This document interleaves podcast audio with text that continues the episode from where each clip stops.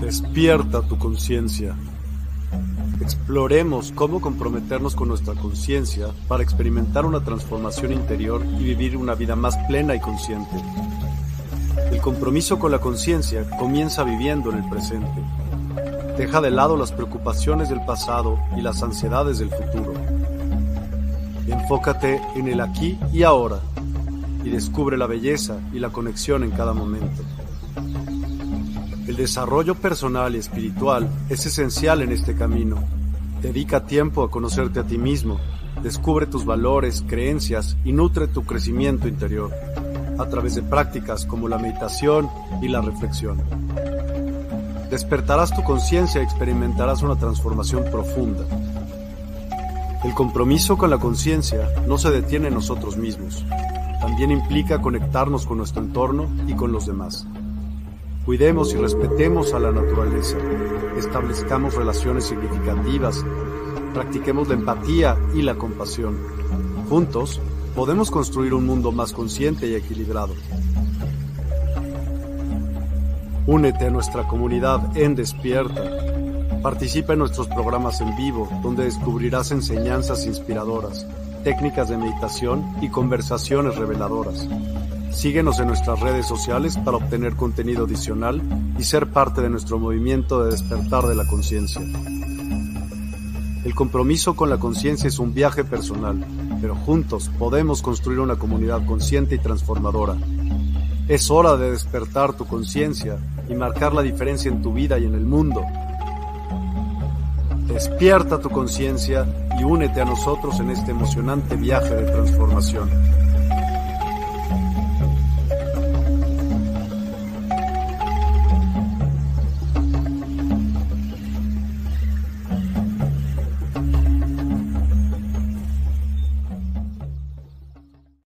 Hola, hola a todos y a Buenas todas. Muy buenas noches. Gracias por acompañarnos. Hoy tenemos un programa de cosas muy, muy interesantes. Ahorita nos va a platicar Atenea. Bienvenida, Atenea. Muy buenas noches. ¿Cómo estás? Hola, Miguel. Buenas noches. Buenas noches. Bienvenidos. Gracias por la invitación. Bien. Qué bueno que estás aquí. Y bueno, Atenea habla acerca de María Magdalena, tiene una escuela. Ahorita nos va a platicar todo al respecto. Atenea, platícanos un poquito de Atenea. ¿Quién es Atenea? ¿Por qué hace lo que hace? ¿Cuándo nace esta idea de, de todo lo que haces? Cuéntanos un poquito. Adelante, por favor. Gracias. Bueno, primero que nada, te, te quería decir que qué hermosa introducción. Me encantó la introducción. Qué colores vibrantes, qué hermoso. Gracias. Se nota, se nota el cariño que hay en lo que haces. Gracias por la invitación. Y bueno, em, en la presentación puedes, puedes abrirla. Ahí tengo un poquito como para, Pero para. primero, primero, quiero saber quién es Atenea. Ok, Antes de, de la escuela, antes de todo, ¿quién es ok. Atenea? Y, y que Bueno, estés tranquila y que te la vas a pasar muy bien. ¿Ok? Gracias. Venga. Bueno, pues mira, em, mm, soy madre, soy hija, soy amiga, soy hermana, soy eh, jefa, también me toca ese rol. Soy mujer que, pues, que estoy en, en oración, en devoción, que estoy, pues así que trato que mi vida sea un, un rezo.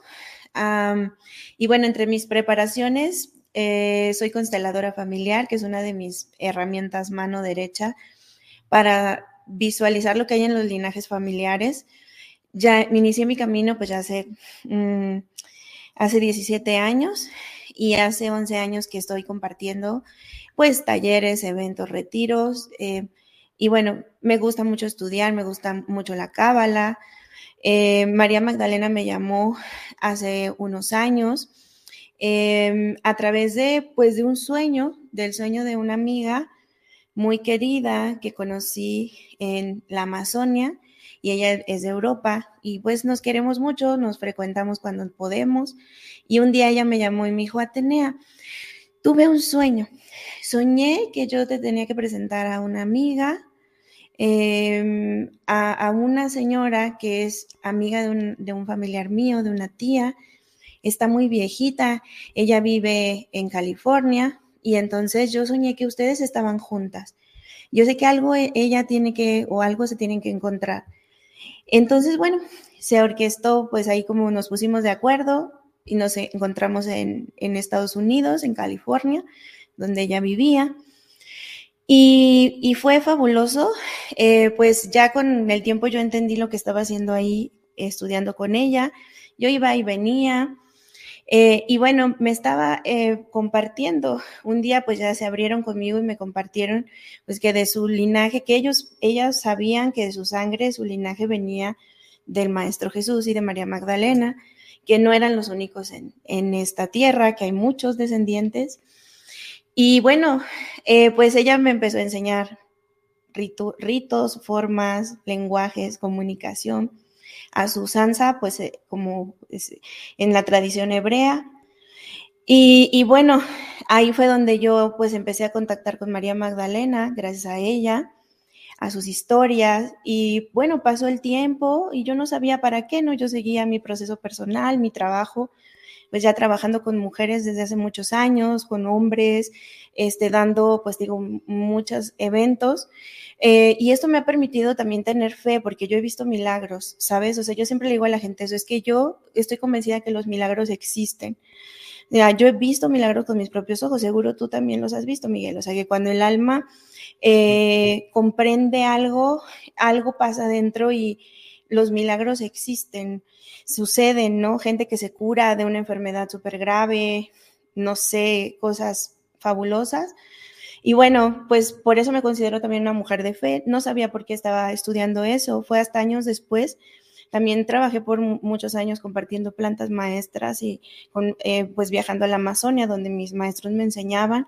pude mirar mucho, pues también como, pues cómo funciona el alma, el alma, el alma.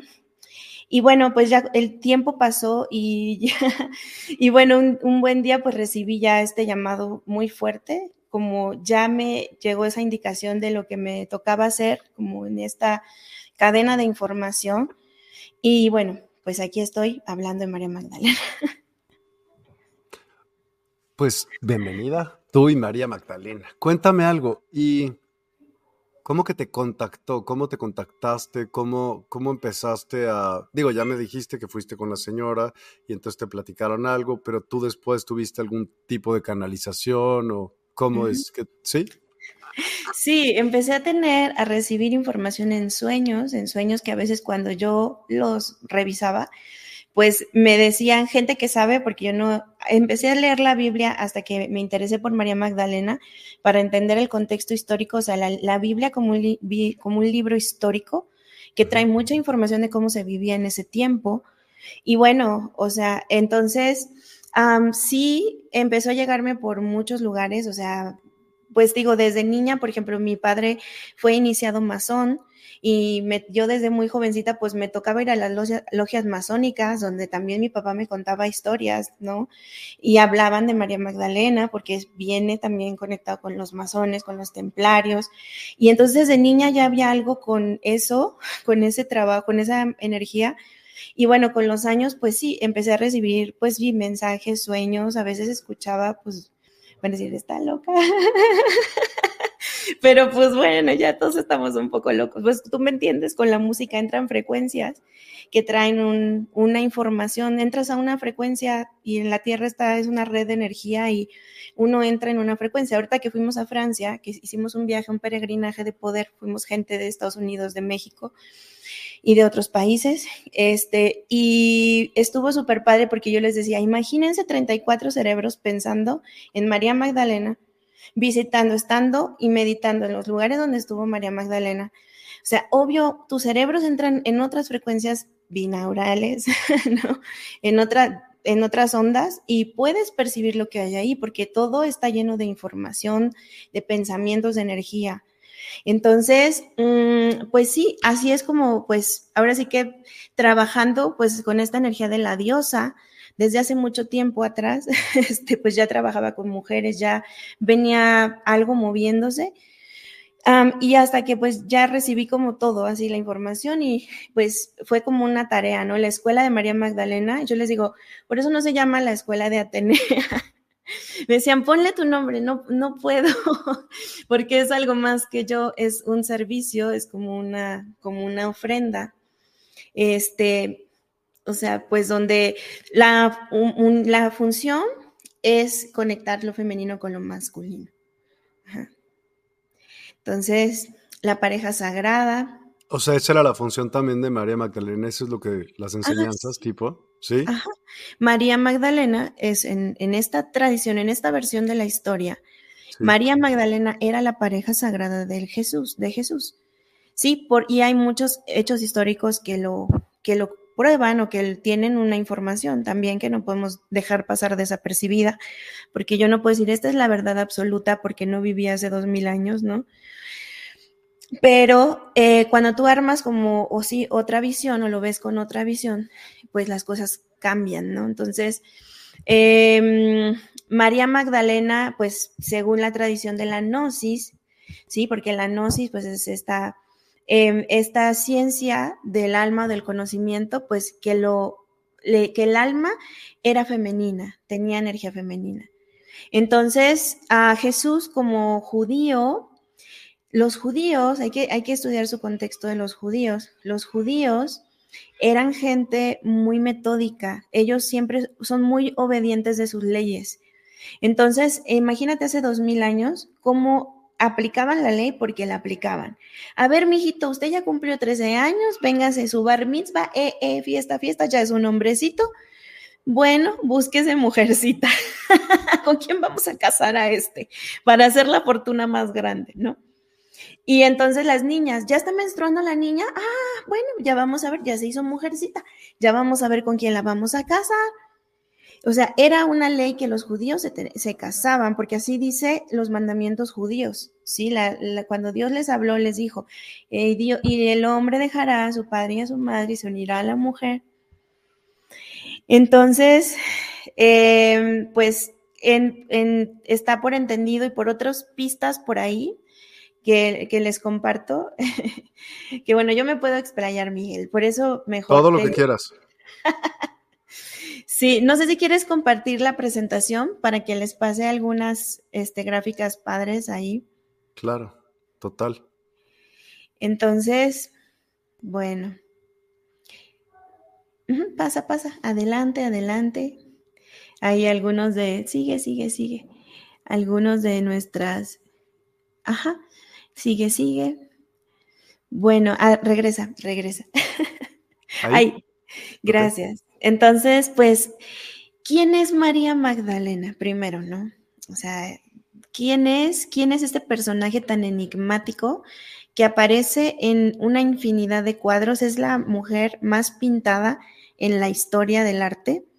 La han pintado muchísimas veces, sí. Hay una conexión entre ella y los linajes de reyes actuales entre las dinastías, la realeza Em, por eso hay todo el asunto de los templarios, o sea, hay temas ahí políticos y religiosos. Em, y bueno, ella dejó un legado a esta tierra, ¿sí? Francia, prácticamente todo Francia está dedicado a María Magdalena. Ella es la santa patrona de Francia porque cuando salieron huyendo de la Tierra Santa, ella entraron por el sur de Francia y ahí pues los acogieron y ahí ella vivió, peregrinó toda la Santa Familia y tocaron muchas almas. Se revolucionó la conciencia en esos lugares que tú, todo el sur de Francia encuentras iglesias, pueblos, la Madeleine, la Madeleine, la Madeleine. Hay más Madonas que Madeleine, o sea, hay más, más Madeleines que Madonas por todo Francia. Entonces, todo su legado cultural y también hasta las historias de los, de los pueblos y pueblos que, enteros que murieron para cubrir la verdad de Jesús y María Magdalena. Existió un pueblo, bueno, a ver, pasa, pasa. Entonces, fueron cinco mil años de separación. Fueron cinco mil años que estuvimos divorciados los hombres y las mujeres y por lo tanto el cerebro, el corazón y por lo tanto eh, tu hemisferio derecho de tu hemisferio izquierdo estábamos partidos en dos los humanos, en, ahora sí que en la destrucción. Em, y bueno, ¿qué está pasando en el cosmos? Entonces, pues estamos renaciendo en una, en una era, estamos renaciendo eh, en, un, en un tiempo de, pues se le llama el amanecer galáctico, así le, así le llaman. Es un ciclo que pasa, que pasa cada 12 mil años, aproximadamente 12 mil 800 años, donde literal, pues siempre la Tierra está alrededor, pues ya, esto, ya es toda una ciencia, pero pues ya sabemos, ¿no? Em, dicen los científicos, pues así, el Sol gira, así como la Tierra y los planetas giran alrededor del Sol, nuestro sistema solar y muchos sistemas solares giran alrededor de un gran Sol que se llama Alcione. Y por este gran pastel están repartidas las estrellas, las constelaciones. Entonces aquí están repartidas, eh, no sé, Pisces, aquí está Acuario, aquí está la constelación de Aries, Leo. Y cuando la Tierra va girando alrededor del Sol, pues también giramos alrededor en micro, pero de esa órbita o estamos sincronizados con esa órbita.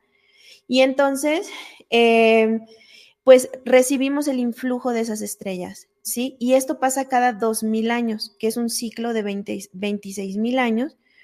Y entonces... Eh, ¿O cambio de era? Eso, el cambio de era. Ajá. Entonces, esta, hace dos mil años, nuestro ORS, nuestro sistema solar, estaba alineado con la constelación de Pisces y por eso se le llama pues, la era de Pisces, a la era de Jesús. Es la era del pez, que también tiene toda una simbología del pez, pero bueno, eso está para otra clase. La geometría sagrada del Bésica Pisces. y bueno, entonces, y ahorita, pues hace apenas estamos transitando de Pisces a Acuario.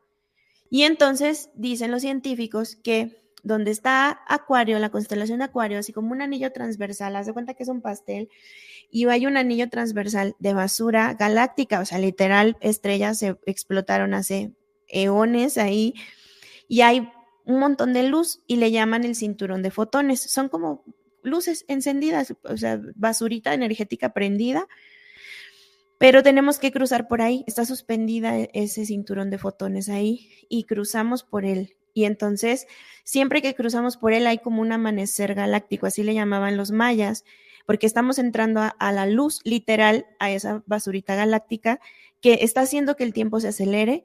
Esto estaba leyendo un artículo de la NASA, ¿no? Que está haciendo que el tiempo se acelere, que está haciendo que todo se sienta más rápido, que los procesos también energéticos sean más rápidos, que también la gente se muera y se enferme más rápido, porque así como está todas las, las frecuencias aceleradas y todos los protones, los electrones, por estarnos acercando físicamente pues a este cinturón de luz, de que hay mucha energía, sobrecarga de energía. Entonces, bueno, hace dos mil años despertó la humanidad y nos costó dos mil años estar menos rupestres, menos cavernicolillas, dos mil años para que ahorita y todavía ahí la llevamos, ¿eh? Porque cada cosa. Entonces, este, pues imagínate, ahora sí la humanidad ya tenemos la conciencia para en recibir la otra mitad de las enseñanzas, que son los evangelios, los libros, la mística conectada con lo divino femenino, con María Magdalena. Entonces, María Magdalena, así como Jesús era el avatar de la era de Pisces, se dice que María Magdalena, su, su arquetipo, su energía, lo que ella simboliza, su historia y los documentos que escondieron, los miles de gentes que mataron para esconder la verdad, entonces, pues ahora está saliendo a la luz. O sea, al final la verdad pues nunca puede ser escondida, ¿no? La verdad es, pues, es ley divina y las cosas pues son como son. Para reproducirnos necesitamos un hombre y una mujer. Tus dos pies se necesita el uno al otro, o sea, es parte de la química y la biología. Y los dos hemisferios y las dos manos hacen mejorarte. Y así, pues, la divinidad nos creó como en este, en esta geometría, ¿no? De, de dos hay una leyenda cabalística y un, que dice, eh, es, un, es un código cabalístico, así aparece en los libros, y dice, las dos columnas sobre las que descansa todo el templo, ajá, todo el edificio del templo. ¿Cuáles son esas dos columnas? Tu templo es tu cuerpo, eres tú, y las dos columnas, pues biológicamente son tus pies, que gracias a los dos pies pues tienes movimiento, no es uno ni tres, son dos. Y entonces, bueno, ah, si quieres pasar. Claro. ¿Más? Más, dale, dale. Ok, entonces, en la era de Acuario, ya caemos en la conciencia de que todo está conectado. O sea, así como tu hígado es diferente a tu corazón y diferente a tu útero y diferente a tus huesos, es parte del todo y cada uno hace su función y hacen el todo que es tu cuerpo. Y un grupo de personas hacen un sistema familiar y un grupo de familias hacen una ciudad y un grupo de ciudades hacen un estado, un grupo de estados hacen un país, un grupo de países hacen un continente y un grupo de continentes un planeta y un planeta un sistema solar y muchos sistemas solares una galaxia. Y si vamos desde el macrocosmos al microcosmos, en el, en el ojo, que también es parte, el nervio óptico, la córnea, y a su vez, la córnea de qué está compuesta? Microsistemas. Entonces, ya es inevitable saber que todo está en red, que existimos en esta red, que necesitamos de otros para llegar aquí. Nos creemos a veces que estamos muy solos y así, pero pues necesitaste de dos personas para llegar aquí, de tu padre y de tu madre. O sea, entonces ya desde ahí está como esta parte de dependemos de otros, estamos conectados con otros, y, y como también los otros viven o actúan, va a tener un efecto sobre mí inevitable, ¿no? Y también lo que yo actúe, pues está creando una realidad. Entonces, bueno, si quieres, pásale. La energía cósmica lo incluye todo. Y bueno, para, para ubicar en nuestra mente quién es María Magdalena, eh, hay, que, hay que mirar, ¿no? Yo te contaba que la Biblia, pues para mí es un libro de estudio donde es una recopilación de muchos libros de, a lo largo de la historia. Y entonces, pues a la, religión católica la rige, que la religión católica no acepta a María Magdalena. Apenas hace unos años dijeron, ok, está bien, ella es la apóstol de los apóstoles. Pero la idea que todo mundo tiene mental de María Magdalena es de la prostituta, de la pecadora, ¿no? No sé tú, bueno, yo estudié en una escuela de monjitas y siempre era la historia que nos contaban. María Magdalena, la prostituta del cuento, ¿no? Entonces, pero cuando tú lees y agarras el libro y consultas el libro de la Biblia y buscas esa historia, la parábola, no viene el nombre de María Magdalena. Era un chisme. ¿En y la entonces, Biblia? ¿Perdón? ¿En la Biblia o dónde? Ajá, en el, no está en la Biblia, fue un papa en el siglo VI, como en el año 500 después de Cristo, fue un papa en una misa con pura gente pudiente, por sus, por sus meros, dijo, ella era la prostituta de esa historia. Pero si tú lees cualquier versión de la Biblia, no está el nombre de María Magdalena. Pero toda la humanidad nos compramos esto, porque como él lo transmitió, la gente lo transmitió, oralmente y se, el chisme y ella se quedó manchada. Pero en la Biblia no viene nada que dijera que ella era una prostituta, ¿sí? Y bueno, si tú lees los, libros de la Biblia, a la religión católica lo rigen los cuatro evangelios. ¿Qué es un evangelio? Es un libro. Sí, o sea, Lucas escribió su librito. Él dijo, a ver, yo viví la historia desde acá y escribió su librito. Mateo escribió su librito. Eh, Marcos escribió su libro, su versión, y hay historias que coinciden en la Biblia y hay historias que no coinciden porque Marcos vio unas cosas y Mateo vio otras, y ahí se completa la historia de Jesús a raíz de lo que vieron estas personas.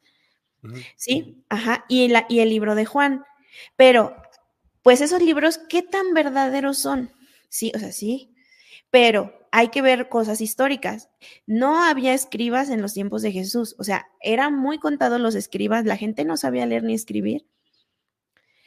Era la, solo la gente rica podía leer y escribir, los escribas, y muchas veces las mujeres tenían prohibido aprender a leer y a escribir.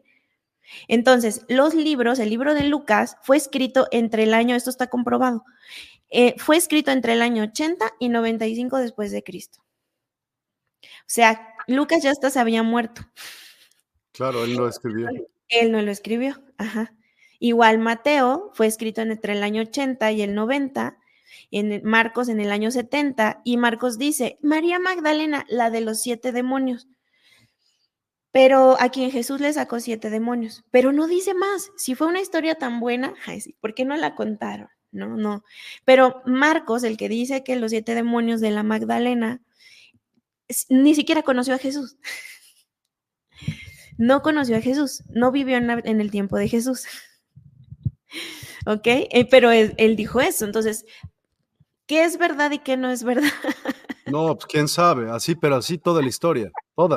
Pues sí, pues sí, así toda la historia. Entonces, bueno, y luego el libro de Juan, que se escribió 95 y 100 años después de Juan, con ediciones, correcciones hasta 120 años después de Juan. Entonces, estos libros, pues yo siempre les pregunto, ¿tú te acuerdas que la historia de tus abuelos, con puño y letra, con fechas, con detalles? No. Ahora, los que escribieron el libro de Lucas, pues eran ellos, los apóstoles, todos, bueno, todos los siervos ahí que andaban con Jesús, que aprendieron de él, sus alumnos, ¿no? Sus discípulos, alumnos, eran muchísimos, no eran doce nada más. Eran muchos más, mucha gente inteligente que andaba alrededor de él, caminando de él, aprendiendo de él y que vivieron su historia con él.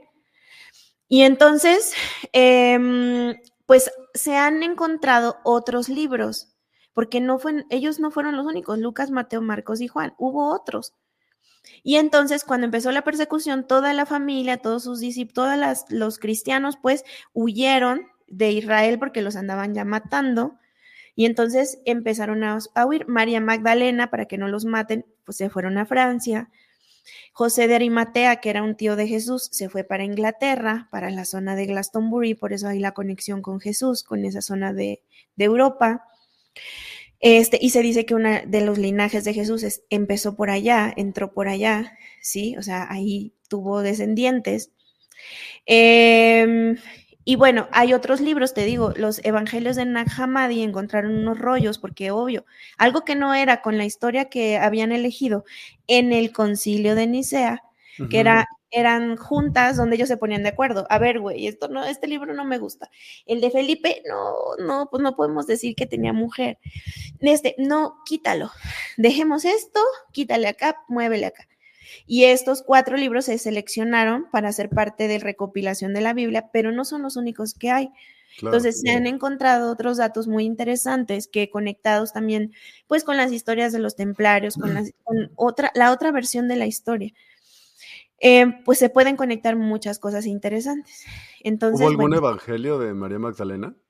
Sí, se dice, bueno, ahorita te cuento, se dice que sí. hay un evangelio de María Magdalena. Hay un pedazo, sabes que está todo mutilado. Dicen que estaba completo cuando lo encontraron en Nag pero cuando ya lo dieron a conocer a la gente o a los museos o así, le faltaban hojas casualmente arrancadas, así. Mm. Este, y está incompleto, pero sí puedes leer algo. Pero uno de los libros importantísimos de la historia de Jesús y María Magdalena, que no está en la Biblia, pero que es el libro que, pues la gnosis está basada, el conocimiento, gnosis es conocimiento. Entonces ellos eran pues predicadores, buscadores, encontradores del conocimiento, del alma. Eran los alquimistas, digamos, los descendientes de los alquimistas, los magos de la tierra, del agua, del fuego, del aire. Jesús era un alquimista lo sabemos, ¿no? Los milagros que hacía, un corazón expandido que tenía pues también, ahora sí que influencia sobre la materia. Y entonces, bueno, en este libro es el Pisti Sofía. En el Pisti Sofía se dice que Jesús después de, como, o sea, despertó, ya muerto en cuerpo de luz, se le aparecía a María Magdalena y a otros y entonces les dio, les terminó de dar algunas enseñanzas e informaciones y está muy potente ese libro. Y estaba viendo ahorita unos documentales súper padres que se los recomiendo, están en Gaia, o sea, yo me resistí a tener Gaia. qué buena está esta cosa, qué buena información y de gente pues bien, o sea, científicos y gente pues sí, ¿no? Que está también estudiando.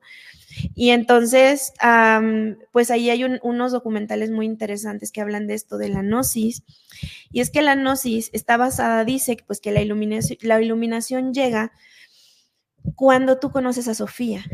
Ajá, cuando tú te acercas a Sofía.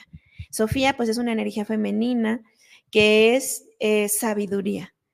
Que cuando el hombre varón se por fin se une con lo femenino y se rinde a lo femenino, se conecta con su alma y es el hombre que se ilumina. Y entonces dicen que Jesús pues era un amante de Sofía, era un código, que Salomón, que es un ancestro de Jesús, era un amante de Sofía. No quiere decir, dicen, tenía una esposa que se llamaba Sofía. No, era un código que decía que era un hombre iluminado, un hombre despierto, conectado con lo divino femenino. Y entonces, pues así era, eso era lo que quisieron esconder, o sea, tanto tiempo, tan fácil, tan sencillo. Sí, porque pues en otras culturas, por ejemplo en la India, pues lo femenino sí es igual de venerado, es igual de complementario, de necesario, pero en otras culturas como en, lo, en el cristianismo o en lo occidental. Y bueno, los católicos son los que no aceptan a la que él tenía una pareja, pero los cristianos, por ejemplo, que es la, una rama del, de esto, del de cristianismo, sí tienen su pastora, sí son, se pueden casar. Entonces también hay, hay, bueno, a ver, síguele, síguele. a las slides, sigue. Ok, aquí es lo que quería decir, ¿no? ¿En qué documento hablan que Jesús era célibe?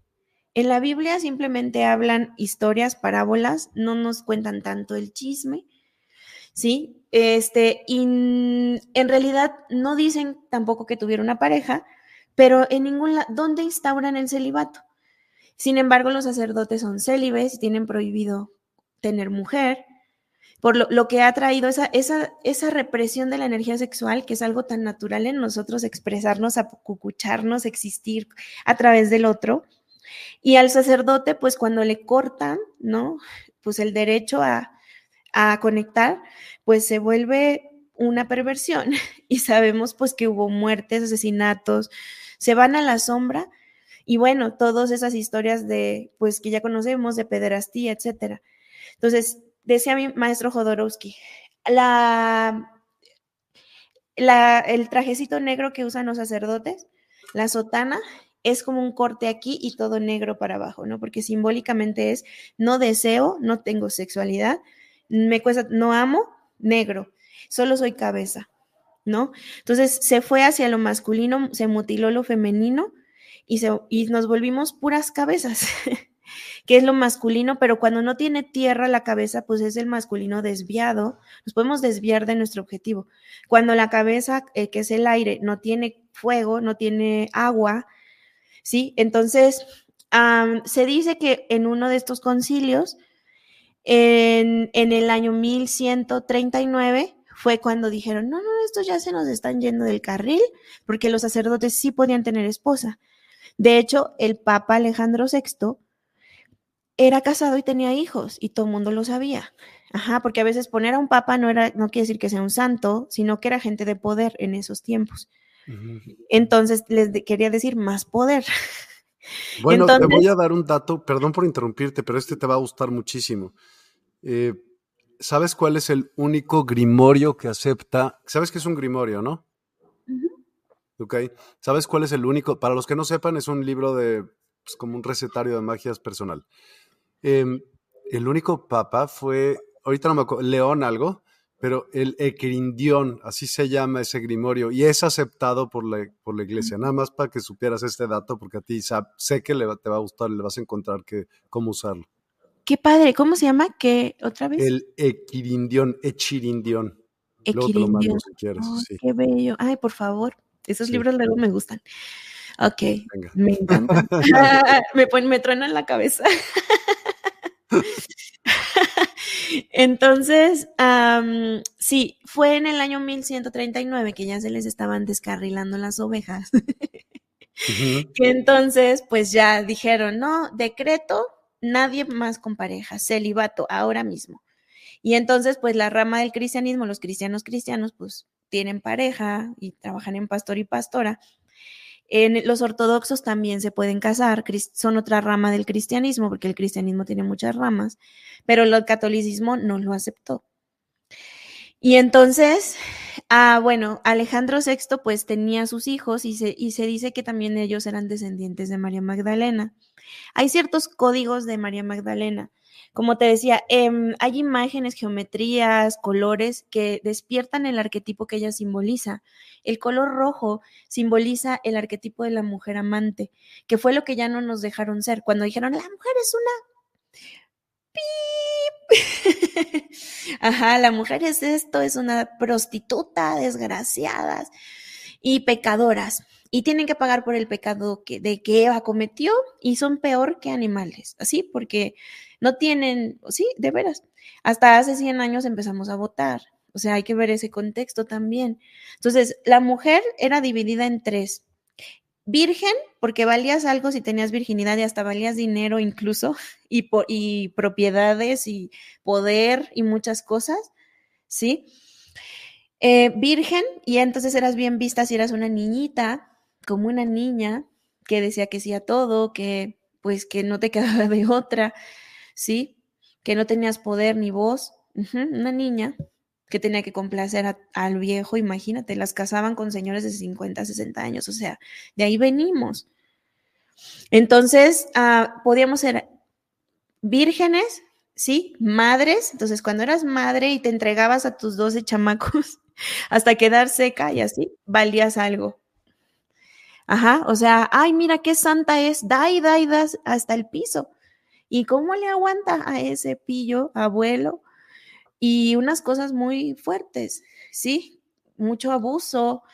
También la mujer se perdía en darle, dar todo a todos y nunca era suficiente. Y el hombre nunca la veía como en los ojos, fuera lo que fuera.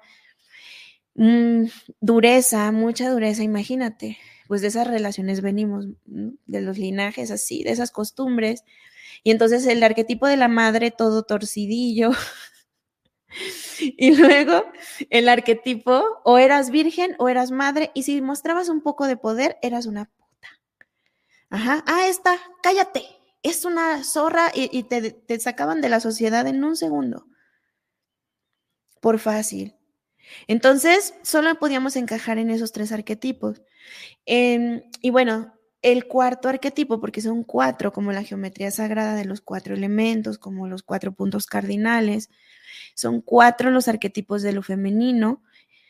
Y entonces el cuarto arquetipo es la mujer amante, ¿sí? La mujer que es la amante del hombre y él igual a él, y complementarios, necesarios, que se aman, que se necesitan. Y ahí está el arquetipo que separaron cuando dijeron, son unas locas y el hombre es superior.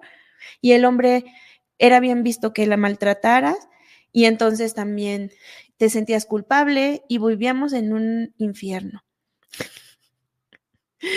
Por generaciones hubo. Todo el mundo le tiene miedo al infierno, ya lo vivimos.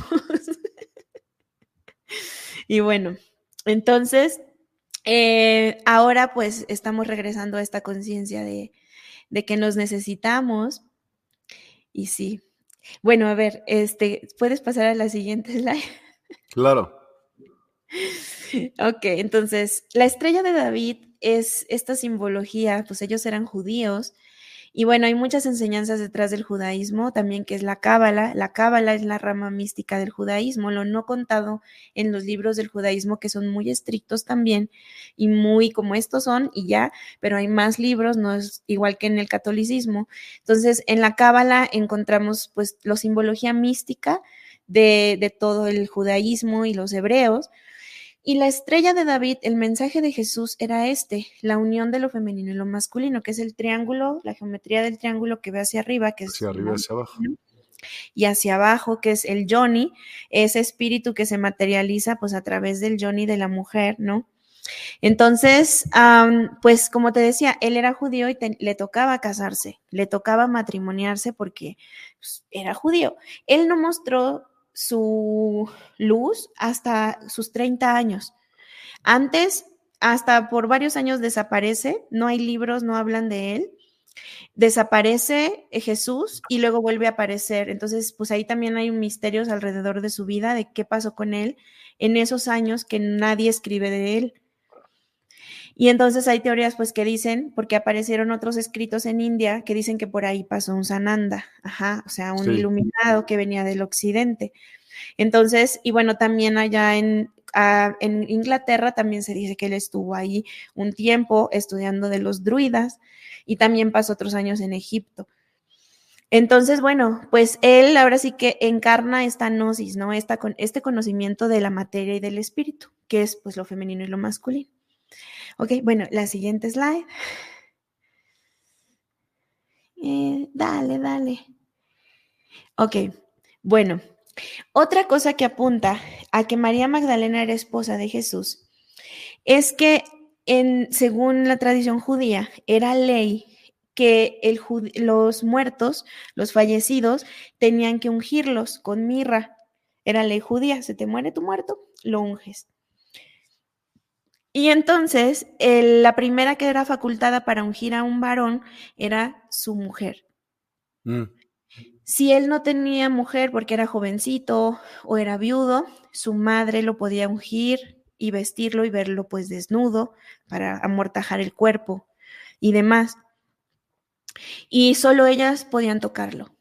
Entonces se dice que el viernes que muere Jesús, em, una vez que, que, él fallece, pues José de Arimatea, su tío, va a, inter, ahora sí que mete sus palancas y este y, y, lo dejan bajar el cuerpo para no darle el tratamiento de un ladrón, porque los ladrones los dejaban allá que los animales se los coman y así o los tiraban a una fosa común, pues Jesús era una persona importante, tenía un cargo un cargo religioso, ministerial en su comunidad y entonces, pues su familia era de dinero, José de era un hombre de negocios, y habló con el gobernador y le dijo, oye, no manches, mi sobrino no es un ratero y tú lo sabes, no dejes que se, que se quede ahí. Y le dieron permiso de llevarse el cuerpo. Y entonces a las seis de la tarde, que ya empezaba a oscurecer, ellos llegaron todo, lo hicieron todo, lo bajaron, lo ungieron muy rápido y lo envolvieron y se lo llevaron porque em, ya venía el Shabbat. Para los judíos el Shabbat no pueden hacer nada, no pueden tocar un muerto, está prohibido tocar un muerto. Ajá. o sea, está prohibido hacer nada porque es el día santo, ajá, es el día de descanso. Y entonces ya metieron a Jesús rápido en, en, el sepulcro y entonces pasó el sábado y por eso fue que al tercer día María Magdalena fue la primera que lo encontró. ¿Por qué? Porque iba a la práctica de la unción. Ajá, ella y otras mujeres que la acompañaban iban a ungir el cuerpo y amortajarlo, ya iban a hacer todo el ritual. Y entonces ahí fue donde ella se lo encontró. No fue la Madre María, sino ella porque era su esposa. Esto dice la otra versión de la historia. Ok, entonces en el Evangelio de Nag de los rollos que encontraron, está el libro de Felipe, un manuscrito, así como el de Marcos, así como el de Lucas, pero de Felipe, donde él cuenta que ella era su mujer, que Jesús siempre caminaba, decía, y el maestro siempre caminaba con su madre María, con su hermana y con, su, y con la Magdalena, su mujer, la que era su compañera, o así. Y luego en, otra, en otro pedacito del Evangelio dice, y la besaba en su boca y la amaba más que a los discípulos. Y la iglesia católica, bueno, apenas hace como cinco o siete años, no me acuerdo, este, ya dijeron, bueno, lo sentimos, perdón por hablar así de ella, ella es la apóstol de los apóstoles. ¿En serio? Sí, en serio. No sabía, pues. Sí, se celebra su santo el 22 de julio, ya dijeron, sí, ella es, pero no dicen más, pero es lo que dicen. ok, sí, sí. Entonces, bueno, ah, mira, ahí, les pongo esa frase del Evangelio. A ver si quieres, sigue. Ok, entonces, bueno, ¿quién es María Magdalena? Entonces, en los evangelios hablan también de Lázaro, que era un gran amigo de Jesús, que era su compadre, y que era también gente que tenía pues poder, ahí tenían dinero, tenían casas, y entonces Jesús y su familia llegaban y se hospedaban ahí con él con Lázaro. Y entonces ahí comían y ahí hay muchas historias de Jesús, la, lo retratan en la casa de Lázaro, porque llegaba más gente y ahí él conversaba. Y ahí Lázaro tenía a Marta, eh, y tenía a María Magdalena, que era su hermana, sus hermanas. María Magdalena venía de un linaje pues de alto rango. Y también otras cosas hablan de eso. Este, por ejemplo, eh, hay un capítulo, un versículo también de la Biblia donde ella unge a Jesús, se pone a sus pies de él, saca un perfume que dice así, ¿no? Están, está Jesús unos días antes de su muerte, están predicando en una casa en Betania, que se dice que la casa de Lázaro era ahí, en Betania, y entonces estaban allí todos con todo un montón de gente. Y en eso María Magdalena se mete a sus aposentos, pues obvio porque vivía ahí, se mete por allá y regresa con una botella de un aceite santo. Y bueno, ahí es otra cosa, ¿no? Cuando hablamos de María Magdalena, estudiamos también la historia de los óleos y de los aceites, que son los bálsamos, em, pues las plantas, las plantas sagradas, ajá, las plantas sagradas que santificaban cuerpos y pues hay toda una ciencia súper importante. De hecho, la palabra Mesías, Mesía en hebreo, significa el ungido. Ajá, porque era el elegido y porque aún digamos, a un ser pues tocado por Dios o así, pero una forma de santificarlos, pues les hacían el rito de la unción. Sí, apenas no sé dónde leí que al rey Carlos, cuando lo coronaron, también le hicieron además una unción. Entonces, bueno, ella entra en los aposentos y regresa con un litro de un aceite de nardo que no es eh, flor de nardo, es una raíz de los Himalayas muy fuerte, muy buena. Y entonces rompe el sello de la botella, porque no eran como de taparroscas como ahora, sino lo abrías y te lo acababas, o cómo le hacías. Y le vacía el litro de nardo a Jesús en, en el cuerpo y lo empieza a tocar y lo acaricia y ella se lo echa en su cabeza y le hace así, se exprime sus cabellos en, en él. Algo que podría parecer hasta erótico.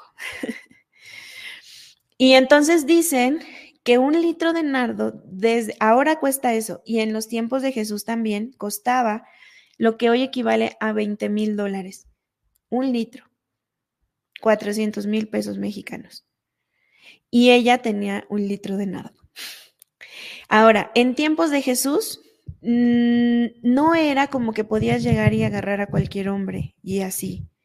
O sea, tú desde tus 14, 15 años ya estabas comprometida, no podías deshonrar a nadie porque te mataban. Como quién en público va a hacer eso, ¿no? A tocar a un hombre, a, a escurrir el perfume más costoso encima, sin ser apedreada, sin ser Em, ahora sí que señalada, a menos que fuera alguien cercano a ti, quizá, ¿no? Entonces, y bueno, estudiando como más ciencias más antiguas, también de la gnosis, las historias de los sumerios, las historias de los egipcios, ahí se hacían los ritos del hieros gamos. Las antiguas sacerdotisas de la sexualidad eran mujeres entregadas a despertar el kundalini. Y también sabes que vino el otro día Jerónimo García. No, perdón por interrumpirte, pero es que quiero sumar en lo que estás diciendo, está padre, porque vino el otro día Jerónimo García y él estudia acerca de taoísmo y él el otro día estaba explicando que pues era todo un daikinis, ¿no? Que era todo un, un pues eran mujeres sabias que tenían que que enseñar esto. Disculpe. Sí, y en muchas culturas lo había. Las dakinis eran de por allá de los Himalayas, de China, y acá en Sumeria estaban las sacerdotisas de Inanna, las Kadesha, ajá, así le llamaban las Kadesh, ajá, o las Kadeshas. Y luego acá en Egipto, pues también había, ¿sí? Las Marías, las Marí, las sacerdotisas de Hathor, las sacerdotisas de Isis, y bueno, siempre lo femenino ha tenido como su, como su linaje también de enseñanzas del cuerpo y de todo lo que somos. Este, y bueno, en el rito del Hieros Gamos, que era el rito de la unión sagrada, lo celebraban los sumerios el 21 de marzo, cuando se unía el sol y la tierra. Em, y entonces, cuando empieza el solsticio, subían, subía el sumo sacerdote a la punta del Sigurat, que era una pirámide de siete pisos, con la suma sacerdotisa, consagrada en las iniciaciones de Inanna, que era una diosa sexual. La diosa de los sumerios, aquí en México hay una diosa madre, que es la madre Guadalupe, que es una mamá. En otros países eh, también hay otras vírgenes mamás, pero por ejemplo en Egipto Isis era una diosa madre, pero en Sumeria Inanna era una diosa sexual, era una diosa amante. Sus odas hablaban de sexualidad, unos poemas preciosos que han encontrado en unas tablillas sumerias donde hablan de la sensualidad, de la sexualidad. Y bueno, se dice que estos códigos del hieros gamos, de, de cuando el sacerdote con la sacerdotisa hacían esta chispa divina, allá en la punta del Sigurat, pues era cuando la tierra vibraba, ¿no? En amor y pues toda la gente en esos días vino, sexo, fiesta, tambor, este, éxtasis, y entonces ah, el color rojo de la Magdalena también nos remonta a estas memorias de, la pasión, de los amantes, del divino femenino, del divino masculino, y esta conexión que, tiene pues con, Jesús como su pareja también. Y bueno, es una figura muy enigmática. Lo que ella porta simboliza algo, no es casualidad su cabello rojo, también tiene una simbología que es el, es el color iniciático de la diosa. Simboliza el rojo ocre de la sangre del nacimiento, de la sangre de la muerte, de, eh, pues sí, la sangre de la vida, el agua, eh, y bueno, y, y, el fuego que también le apagaron a las mujeres, que cuando también se nos apagó el fuego, también a los hombres. Si no somos víctimas, ahora sí que todos nos fuimos súper manipulados eh, y bueno, ella es esa mujer que tiene fuego y que también es el alma del hombre, es ese hombre amante de Sofía, ¿no? Ella despierta esa, eso en, es, ella simboliza eso que despierta ese poder y ese crecer con un hombre. ¿Cómo crecemos todos cuando estamos en pareja, sí o no? Yo o sea, en, todos los aspectos. crecemos un montón, pues es la vida. Entonces nos multiplicamos. También cuando la pareja sagrada se une, pues que sigue la multiplicación. Y en el universo Dios siempre está multiplicando y la geometría siempre todo está multiplicándose. Entonces, bueno, lo femenino simboliza también la multiplicación. Bueno, adelante amigo, ¿puedes darle otra? Claro, por supuesto. Ah, perdón. Ah, bueno, ahí me faltó comentar algo. Sí, la historia de Juana de Arco, la historia de los merovingios, eran un linaje de reyes de allá de Europa cuando se estaban formando apenas los países, que no sabían, eran, eran todos eran de la misma raza y pues estaban repartiendo el territorio.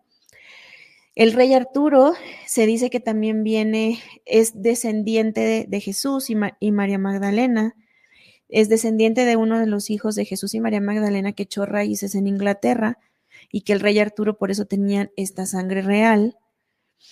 Los Medici, la historia de los Medici, que fueron esta familia este, también súper poderosa de Italia y de aquellas zonas, que además trajeron mucha luz a la gente.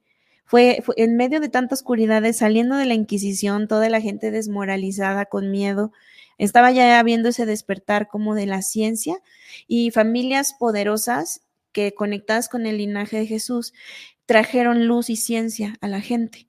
Entonces, pues el gran David, las esculturas que ya empezaban a despertar como algo, una belleza, un, sentido de, de, humanidad, de amor en los demás. Ellos se dice que los Medici fueron también de los que financiaron el trabajo de Leonardo da Vinci, por ejemplo, que está lleno de ciencia, de geometría sagrada y así, que todos ellos eran gnósticos, ajá, eran, pues sí, eran, eran eh, masones gnósticos que ya, pues ya traían este despertar y además el linaje. Los Borgia, que también fueron una familia muy prominente en Europa, también se dice que venían del linaje. Y ni se diga la historia de los templarios, que está conectada con la historia política de Francia, de, eh, sí, de toda Europa, de Francia, de Italia, de Inglaterra. Fueron esos caballeros que se dice, un grupo de personas que se dice que tuvieron hasta más poder que el propio Papa, que ellos resguardaban el Santo Grial que era pues el misterio donde venía pues los misterios de Jesús. Eh, y pues y, y, pues como vimos en algunos hemos visto en algunas teorías no este pues su descendencia y historias completas giran alrededor de ellos y bueno de aquí vienen una familia pero te faltaron los cátaros Ándale. Cuéntame tantito de los cátaros, porque es, algo que muy pocas personas te pueden hablar y es interesante. y es muy fuerte, además, es muy fuerte. La historia de los cátaros, los cátaros significa los puros.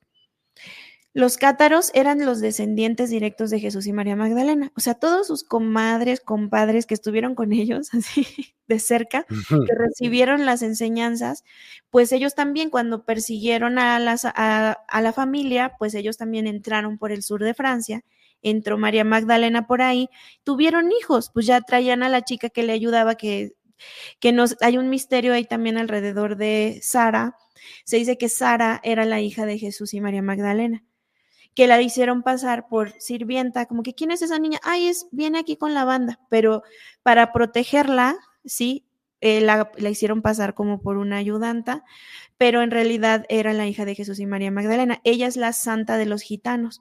Entonces, en el mismo lugar donde María Magdalena se celebra eh, ahí por donde ella entró, en el sur de Francia, en Santa María de la Mar, en ese mismo pueblo es ella es todos los gitanos del mundo vienen a peregrinar porque la reina de los gitanos, pues tiene que ver con María Magdalena. Ah, y bueno, ahí, se, ahí en esa parte de Francia, pues empezó a, diseminar la descendencia y, y, pues se hizo muchísima gente, se hicieron miles de personas. Mil años después, o sea, en el año 1200, hubo una matanza. Ajá, pero eran de todos, eran ya toda una población, los descendientes de ellos. Entonces, eran, erigieron iglesias, monumentos, María Magdalena era su santa, y eran una comunidad como cualquiera de nosotros, tenían pues sus negocios, sus ovejitas, sus importaciones, su siembra, tenían su, su vida. Y entonces, pues en la época de las cruzadas, en el año 1200, pues ya estaba un gran conflicto porque ellos ya eran demasiados, todos los que decían, los que tenían las enseñanzas directas que María Magdalena era la esposa de Jesús, y ellos tenían, también tenían su, pastora y su pastor, así como los, como los cristianos. Ah, y entonces era la época de las cruzadas, sí, la iglesia quería poder, eran romanos, y los romanos, pues tú sabes que se metieron hasta por las narices, o sea, conquistaron, hay templos romanos hasta en Inglaterra, o sea, en todo el mundo hay templos romanos. Bueno, sigue aún, o sea, Gempta, el culto al sol, sigue hasta la fecha y es romano. Ándale, ajá. Entonces, bueno, es una cultura que conectó muchas culturas, hasta nuestra lengua, ¿no? Nuestra lengua es lo padrísimo, viene de ahí. y pues nosotros traemos al final como la cultura de la iglesia romana. Y fueron dominantes. Y entonces ellos dijeron, Francia es mío. Como todavía no sabían de quién era Francia, acuérdate que toda esa era peleas de territorio también. Entonces, los ingleses, los franceses invadieron Inglaterra, o sea, era un relajo. Entonces, em, los cátaros vivían ahí, los, los cristianos, los católicos, querían todo para ellos, además de dominarlos, querían el territorio con el pretexto de la religión. Y el 22 de julio, el día de María Magdalena, son unos pilluelos. El mero día que todos no tenían armas, los cátaros, aparte eran gente de paz. Estaban en la mera fiesta celebrando a su santa el 22 de julio y entonces el Papa Inocencio le dijo a sus, a sus allegados, vayan y me los matan a todos, ya los quiero muertos porque yo quiero esa zona. Ya estaba la Inquisición, ¿no? Ya, apenas ya para allá iban. Mm. Se iba a poner peor. Apenas estaban controlando ya los territorios como para que se hicieran cristianos, mm. porque no eran cristianos. Ajá, o sea, no existían los cristianos, porque Jesús no dijo, quiero que sean cristianos, o sea, eso se creó.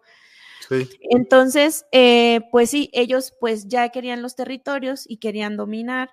Y entonces, así, el Papa Inocencio, esto es una historia muy famosa porque estuvo muy cruel. Entonces, había, el Papa Inocencio le dijo a sus allegados, van y, y me los agarran a todos y me los matan a todos. Y dijo su, dijo su, su ha llegado. oiga, pero también hay, hay cristianos, hay de los nuestros, hay católicos. ¿Cómo los vamos a matar a todos? ¿No? Porque los cátaros eran gente bien bonita, de comunidad, entonces se llevaban con los cristianos, todos eran familia. Entonces también esa fiesta de María Magdalena estaba llena de cristianos. Y entonces dijo, oiga, pero ahí también hay de los nuestros. Y dijo este, ajá, y dijo, mira, tú mátalos a todos, ya que Dios se encargue de que escoja los suyos. Y se los echaron 20 mil personas, 20 mil. A ver, ve en tu mente, traza en tu cerebro el número 20 mil. No, no, es un friego, un friego.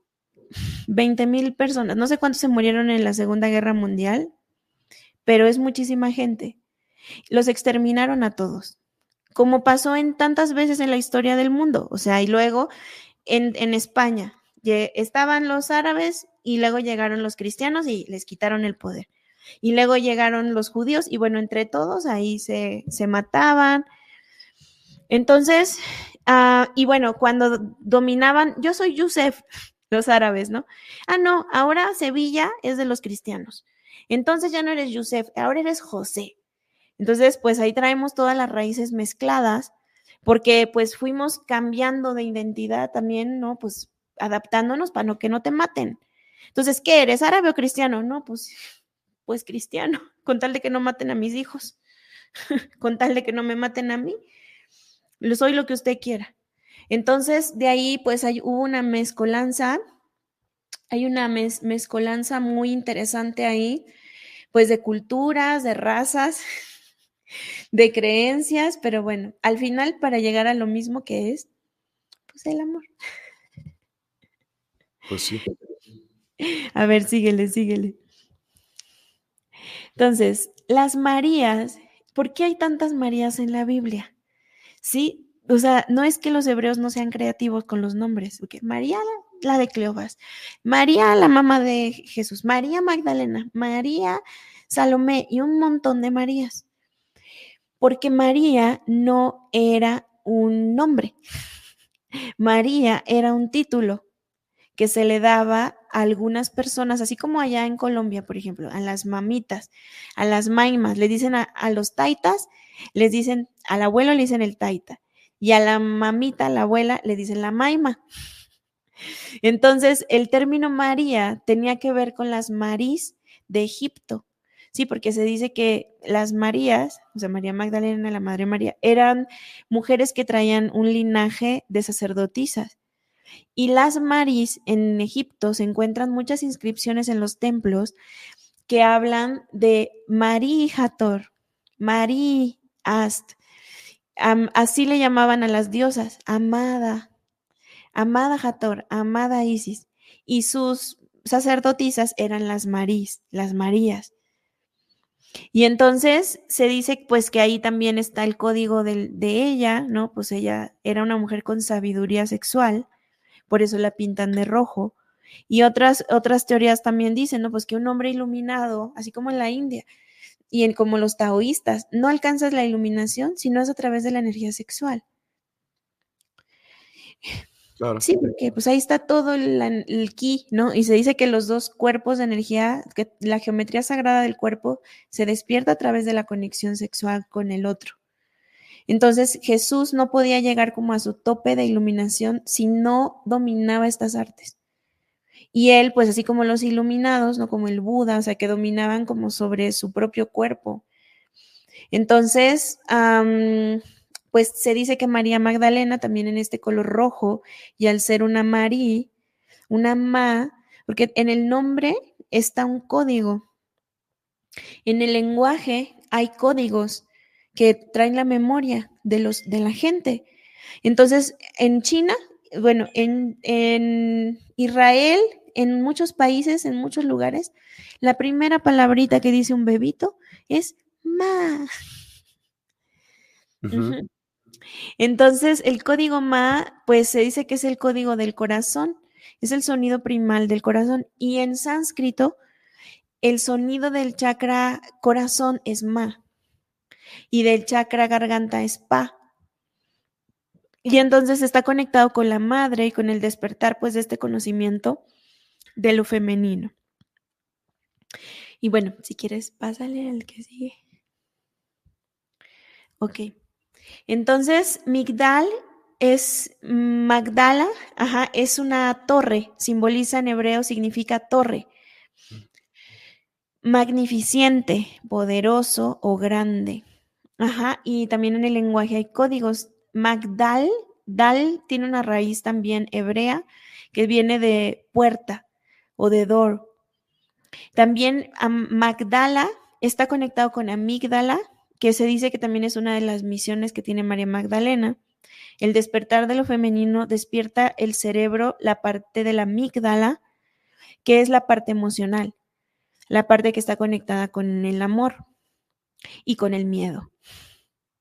Entonces también se dice que en su nombre, pues Magdala, ajá, habla también el lenguaje del corazón, de la amígdala, que está conectado con esa región del cerebro que tiene forma de almendra y la almendra también es una geometría sagrada como la del Vesica Piscis, que es un como el pescadito. Ahí está también la almendra, que es como la puerta de la vida o la vulva, que es una geometría sagrada. ¿Ok? Si quieres pasarle. En sumerio, que es el primer lenguaje del mundo, sí, porque Sumeria es la cultura más antigua y eran tan civilizados, Véanse esos documentales de civilizaciones antiguas, está bien bueno.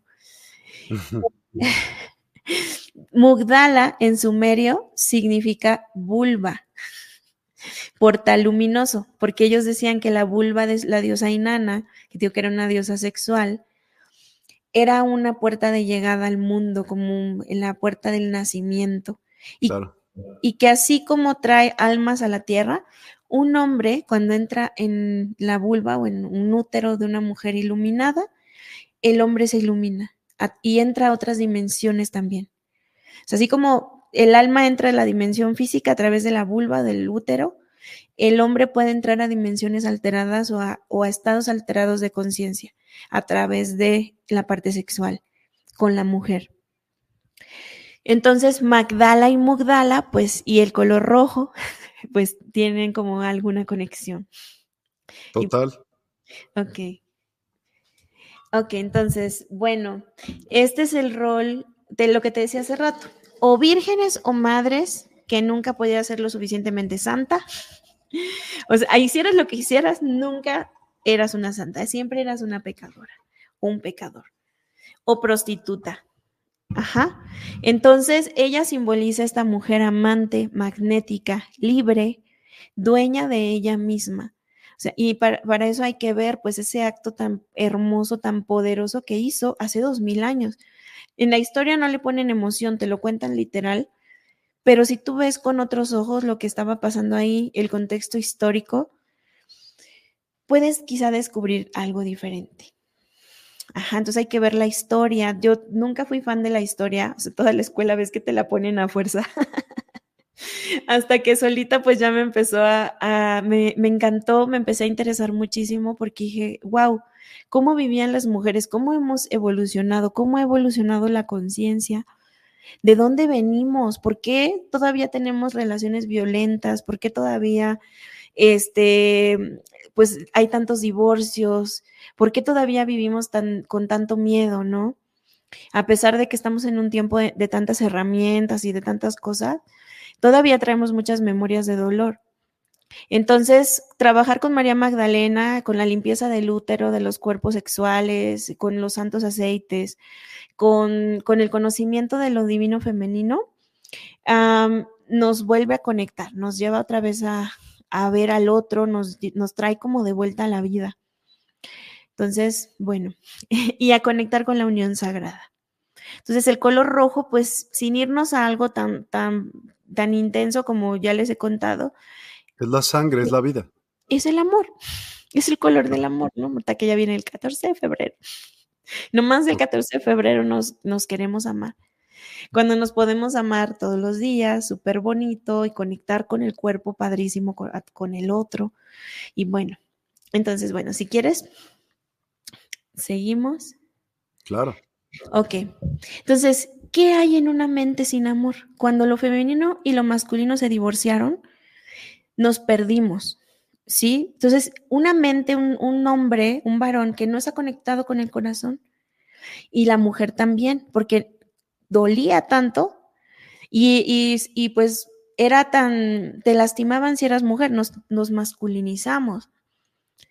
Nos volvimos también las perpetradoras, también nos volvimos pues las vengadoras a veces de nuestras abuelas. Y bueno, nos quedamos sin amor, nosotras y ellos. ¿Qué hay en una mente que no tiene amor? Pues odio. ¿Cómo es el sexo cuando no hay amor? Algo falta, se siente raro. ¿Qué hay en una palabra donde no hay amor? Entonces, podemos destruir cuando no hay amor y nos dejaron sin esa parte. Entonces, nos volvimos juiciosos, desunidos, rotos. Entonces, pues dicen, divide y vencerás, te quitaron una parte de ti, la mitad de ti. Entonces, no todo el mundo aceptaba el mensaje de Jesús. Recuerda que Jesús, hasta ellos mismos los romanos lo mataron. Después ya lo adoraban, pero ellos mismos lo mataron. Entonces, no aceptaban su mensaje porque él hablaba del amor y de la unión y era inclusivo. Por eso les caía gordos, porque él agarraba parejo a todos y los leprosos que eran lo peor de la sociedad, que todo el mundo pues casi era mandato que los tenían que aventar por ahí y a mucha gente, a los extranjeros, ahí está en la Biblia, a las prostitutas, los extranjeros, los todo, ¿no? Los ladrones. De hecho, Jesús estaba rodeado también de muchos ladrones, acuérdate. No eran, no eran dulces palomitas sus discípulos, muchos de ellos habían sido asesinos, habían sido, o sea, y eran testimonios pues de que se puede transformar, de que nos podemos transformar pues cuando hay amor y de eso se trata. Sí que siempre pues podemos, podemos incluir el amor en nuestra vida y transformarnos. Entonces, mm, pero se nos olvidó la otra mitad. Bueno, entonces si quieres. Claro. Cuando empezaron a rechazar a la mujer, la humanidad se degradó. Y aquí, pues, ¿qué, ¿cómo decimos en México, Miguel? Eh, sí, no tiene madre. No tiene madre ese, ese güey, no tiene madre.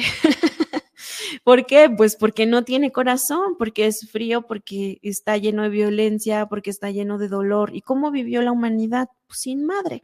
¿Qué le hacían a las madres? Las violaban, abusábamos y pues todo lo, que, lo que pues, pasó. Entonces, en una mente sin amor, una mente que no está conectada en el corazón, el taoísmo lo dice, o sea, siempre el centro de hombre o de mujer debe ser el corazón, es el mero centro. La mujer es muy útero, muy regidas por los ciclos sexuales, el hombre es muy regido por la cabeza y la mujer por lo de abajo. Entonces, lo que nos equilibra o lo que nos une a los dos es el centro, es el corazón. Entonces, bueno, entonces la que sigue. Entonces, una mente donde además hay amor puede ser muy productivo, puede ser muy bueno. Ajá. Un útero donde además hay amor, sí, pues también puede ser muy sanador, muy bonito. Entonces, bueno, ella simboliza la dadora de vida y casi todo el mundo la pinta. Ahorita está como muy chiquita la imagen, pero la pintan embarazada. Si revisan sus, sus, obras de arte, han pintado unas magdalenas divinas como estas que están aquí. Digo que es la, es la más pintada, la mujer más pintada. Pero mira qué hermosas magdalenas y en muchas de ellas la ponen embarazada con un vientre abultado que se dice pues que también es parte de, de los secretos que hay. Este tiene un libro eh, y bueno, si en la Biblia no hablan de que ella tenga un libro, ¿por qué la pintan todos los artistas con un libro? Entonces, significa algo. Ajá. Eh, sabiduría. Pues también que era una mujer sacerdotisa, que era una mujer letrada, que sabía, pero también se dice que representa el libro que ella escribió, porque se dice que Jesús y María Magdalena escribieron un libro. Ok. Wow. Pero pero lo, pues no, no sabemos, algún día aparecerá. Ah, ¿Quién sabe qué aparecerá? que me vas a platicar de esto, dijo, wow, quiero saber. ¿Cuál aparecerá primero, los extraterrestres o el libro? Yo creo que los extraterrestres. Hmm. Pero dicen que los cátaros tenían en su poder libros que eran pues las Biblias de ellos, que eran el Evangelio escrito de la mano de Jesús y María Magdalena. Okay. Y entonces que no se nos olvide que había un libro. y por eso la pintan con un libro, porque mira, todos estos artistas ya murieron hace muchos años, pero en sus pinturas, en su obra de arte, nos dejaron un código o un legado. Entonces ella pues porta también su, su jarrito que simboliza el aceite, ¿ves ese jarrito de alabastro? Pero también está conectado con un grial, o sea, todo aquello que guarda como ese bálsamo, como, así como el útero, trae adentro líquido. Así también el, este bálsamo, este bálsamo del aceite simboliza ese líquido, esa agua bendita, esa agua de la madre. Y bueno, si quieres, síguelo pasando. Y bueno, el 22 de julio es el día de María Magdalena y hay todo un código en este número. Apenas esta información la estoy como mi corazón, mi alma la está como asimilando, pero yo desde hace muchos años soy tarotista, amo el tarot como una herramienta poderosísima. Y bueno, estudiando Cábala, está conectadísimo el tarot con la Cábala. Y bueno, son 22 caminos que dice el tarot, así es un número sagrado, perdón, en la Cábala, es un número sagrado el 22, porque son 22 caminos para conectar todos los enchufes y puentes energéticos del cuerpo, para conectar lo que llaman las 10 esferas del árbol de la vida. Estos 22 también tienen conexión con las 22 letras hebreas, con los 22 arcanos del tarot, con 22 hebras del ADN. Ajá. Y entonces 22, ajá, los palitos que tiene el ADN. Ajá. Y el 22 de julio es el día de María Magdalena, que también era el día que en el cielo aparecía la estrella Sirio, que aparece, o sea, por milenios en estas fechas aparece en el cielo y para los egipcios era un día santo porque celebraban a Isis, ajá, que uno de sus rostros era los satélites que tiene Sirio. Y entonces ella anunciaban que ya venía la inundación, la fertilidad, el agüita a esos desiertos y que ya todo iba a volver a circular y a reverdecer. Entonces, pues ella, esta fecha que le pusieron a ella tiene un código también y en 22.7 y, em, y bueno, conectada con Isis y con la cultura, la historia, la Santísima Trinidad del Antiguo Egipto. Así como la diosa madre Isis con su pareja sagrada Osiris, también María Magdalena con Jesús, el Padre, la Madre y el Hijo, la Santísima Trinidad del catolicismo. Pero para quitarnos poder a las mujeres no pusieron una mujer ahí, obvio, y mejor pusieron un pájaro. Entonces Dios era soltero, Dios Padre era soltero y no tenía mujer. Jesús también era soltero y no tenía mujer. ¿Y el quién, con quién tuvieron el, con quién tuvieron al hijo? Con un pájaro. y, pero el pájaro pues también tiene su simbología porque las diosas iluminadas del pasado eran diosas con alas, así las era su iconografía. Mujeres que también tenían pues esa capacidad de ascender y entonces la, la, paloma del Ave María, o sea, la paloma que conocemos, este, del Espíritu Santo, está conectado con la diosa, que también es un código cabalístico, que es la paloma, la paloma de la paz. También apareció la paloma anunciando cuando Noé encontró tierra. Entonces es la gracia divina, la simbología del Espíritu Santo, que es la paloma blanca conectada con la diosa Isis también, que es una diosa con alas, con la diosa Inanna, que es una diosa con alas. Y así, ¿va? Ok, ¿qué sigue? Otro más. Entonces, siempre hubo gente que resguardó el conocimiento. Destruyeron todo, o sea, éramos unos salvajes. Destruyeron libros, bibliotecas entre las quemaron, matanzas, abuso, cuánta cosa. No andamos ahí la humanidad todavía cargando. Y entonces te contaba de los esenios que recibieron información del antiguo Egipto cuando ya sabían que Egipto ya iba para abajo. ¿Por qué se extinguieron los egipcios? Pues porque rompieron las leyes naturales. También se volvieron masculinos en exceso, no equilibraron su corazón. Entonces se destruyeron entre ellos. O sea, de ser una civilización tan avanzada, terminaron con esclavos. Ya rompiendo todas las leyes divinas, se los cargó el clown. O sea, y se acabó, se acabaron se acabaron. Entonces, ah, se dice que el conocimiento que salió de Egipto antes de que lo destruyeran, se lo llevaron los esenios. Y entonces lo resguardaron ahí en las montañas por Israel. Han encontrado muchos rollos escritos. ahí por el Monte Carmelo. Ahí vivían hasta allá arriba los esenios, con una vida muy austera, muy, muy conectados con lo espiritual. Y ellos, ya que también se empezaron a extinguir, le pasaron la información a los cátaros. Y pues a ellos los extinguieron a fuerza. Y entonces, pues los documentos y todo, pues lo guardaron y por eso no tenemos acceso pues a toda la información, porque pues los destruyeron. Sí, o sea, tenían miedo de que los, y los, los han ido soltando con los años. Y bueno, después de los cátaros existieron las sociedades secretas. ¿Por qué? Porque, ¿Por qué secretas? Porque tenían que guardar esta información.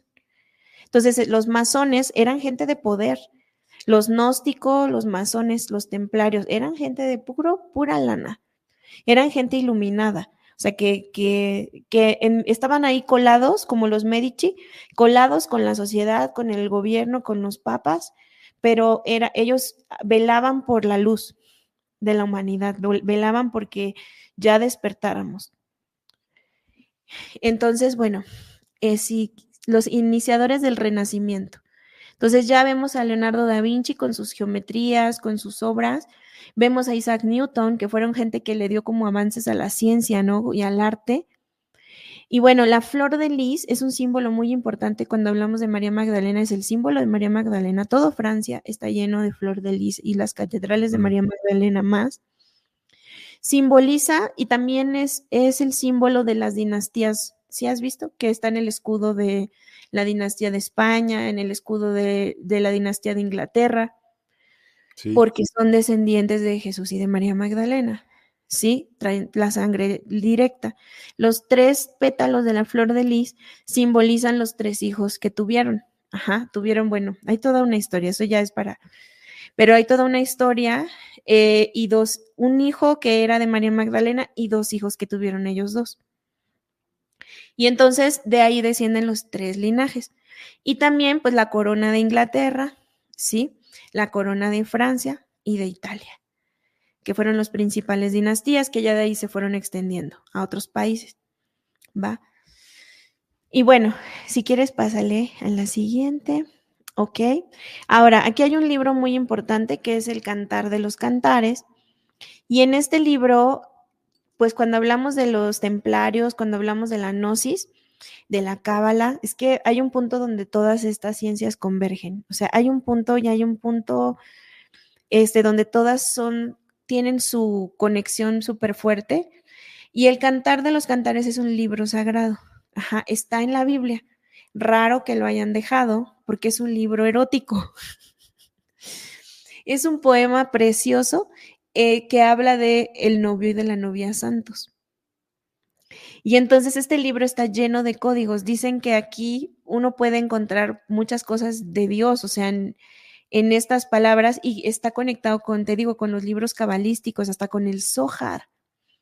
Pero está en el libro eh, de la Biblia. Es un poema precioso eh, donde habla que él está enamorado de ella y ella está enamorada de él se cantan a sus bellezas, cuentan como su historia. Se dice que este libro lo escribió Salomón, un ancestro de Jesús, a su alma gemela, la reina de Etiopía. Entonces, ellos, ellos eran almas gemelas y bueno, que entre ellos ocurrió una chispa divina. Y bueno, en el cantar de los cantares se dice que hay códigos, por ejemplo, el de la paloma, porque nos escondieron en el Espíritu Santo a la mujer, a lo femenino, en esa paloma. Entonces, checa el cantar de los cantares, que esto fue miles de años atrás, mil años antes que Jesús por lo menos. Mm. Mi paloma se esconde detrás de las rocas, detrás del afloramiento, en el acantilado, en el lugar secreto del camino empinado. Déjame ver tu rostro y déjame escuchar tu voz. Tu voz es placentera y tu rostro hermoso. ¿Ok? Pero ahí hay un código y entonces, bueno, ahí está la paloma, que es Shehina, que es el Espíritu Santo, que es Isis, que es Inanna. Y entonces, si quieres, pásale a la siguiente. Ok, el culto a la diosa es el culto más antiguo que hay. Han encontrado vestigios de piezas, eh, monolitos, eh, muchas cosas talladas. Y es un culto que tiene por lo menos de 22 mil a 35 mil años. Eh, se dice que es una, que pues sí, que fue la adoración más antigua que, ha tenido el humano, el culto a lo, divino femenino. Y bueno, si quieres, pásale. Entonces, hubo gente que aunque la, aunque la excluyeran, resguardó los, estos códigos, los guardó para nosotros. Y bueno, aquí está, por ejemplo, la Shila Nayik, que es un arquetipo que aparece en muchas partes del mundo. Está, ¿sí lo has visto alguna vez?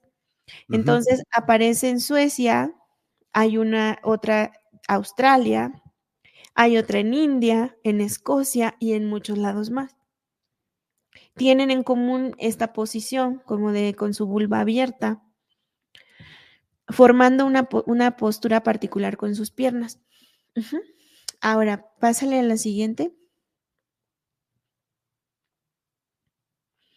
Ok, entonces, estos artistas, eh, estos magos, porque eran alquimistas, ¿sabes? Estaban muy conectados con la ciencia de la alquimia, porque la ciencia de la alquimia era la ciencia del alma, o sea, era una simbología de algo más profundo. Eh, los, los, cuatro elementos tienen que ver con cuatro pilares del ser humano, el quinto elemento tiene que ver con el alma. Y bueno, había un alquimista que se llamaba Jan van Eyck, que vivió en Bélgica y fue un gran maestre, así le llamaban, a los hombres que llegaban casi que al grado 33 de la masonería, haz de cuenta. Y él era un hombre, un personaje muy querido por reyes y por mucha gente de poder en Europa y le financiaban su arte. Y hay todo un museo dedicado a él en Brujas, en Bélgica. Está muy lindo.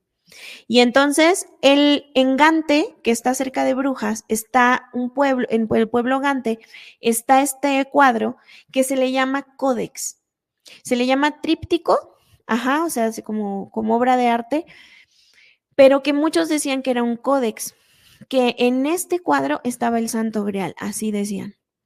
Incluso Hitler vino, mandó a que lo recogieran. O sea, como era tan sonado desde hace mucho tiempo que aquí había un código en este códex, Hitler lo mandó a sacar y de hecho después ya se lo regresaron los alemanes a los belgas, ya cuando acabó la guerra, pero fue y se lo robó. Mm. Ajá, entonces, bueno, si quieres, ah, bueno, a ver, espera, ahí puedes ver, arriba de la derecha está Eva embarazada y del otro lado está Adán y abajo hay varios paneles.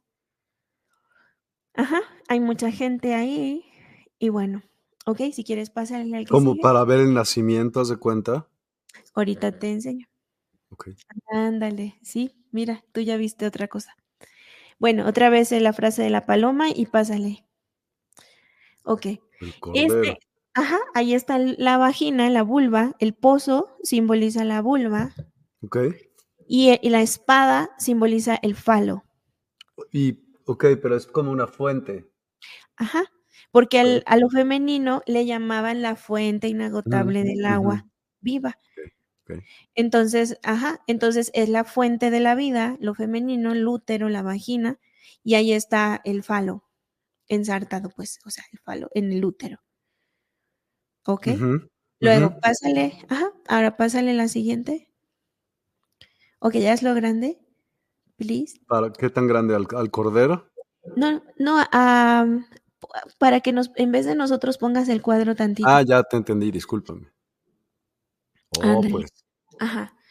Abajo, ahí no se ve bien porque como que se encható la imagen. Ándale, ahí.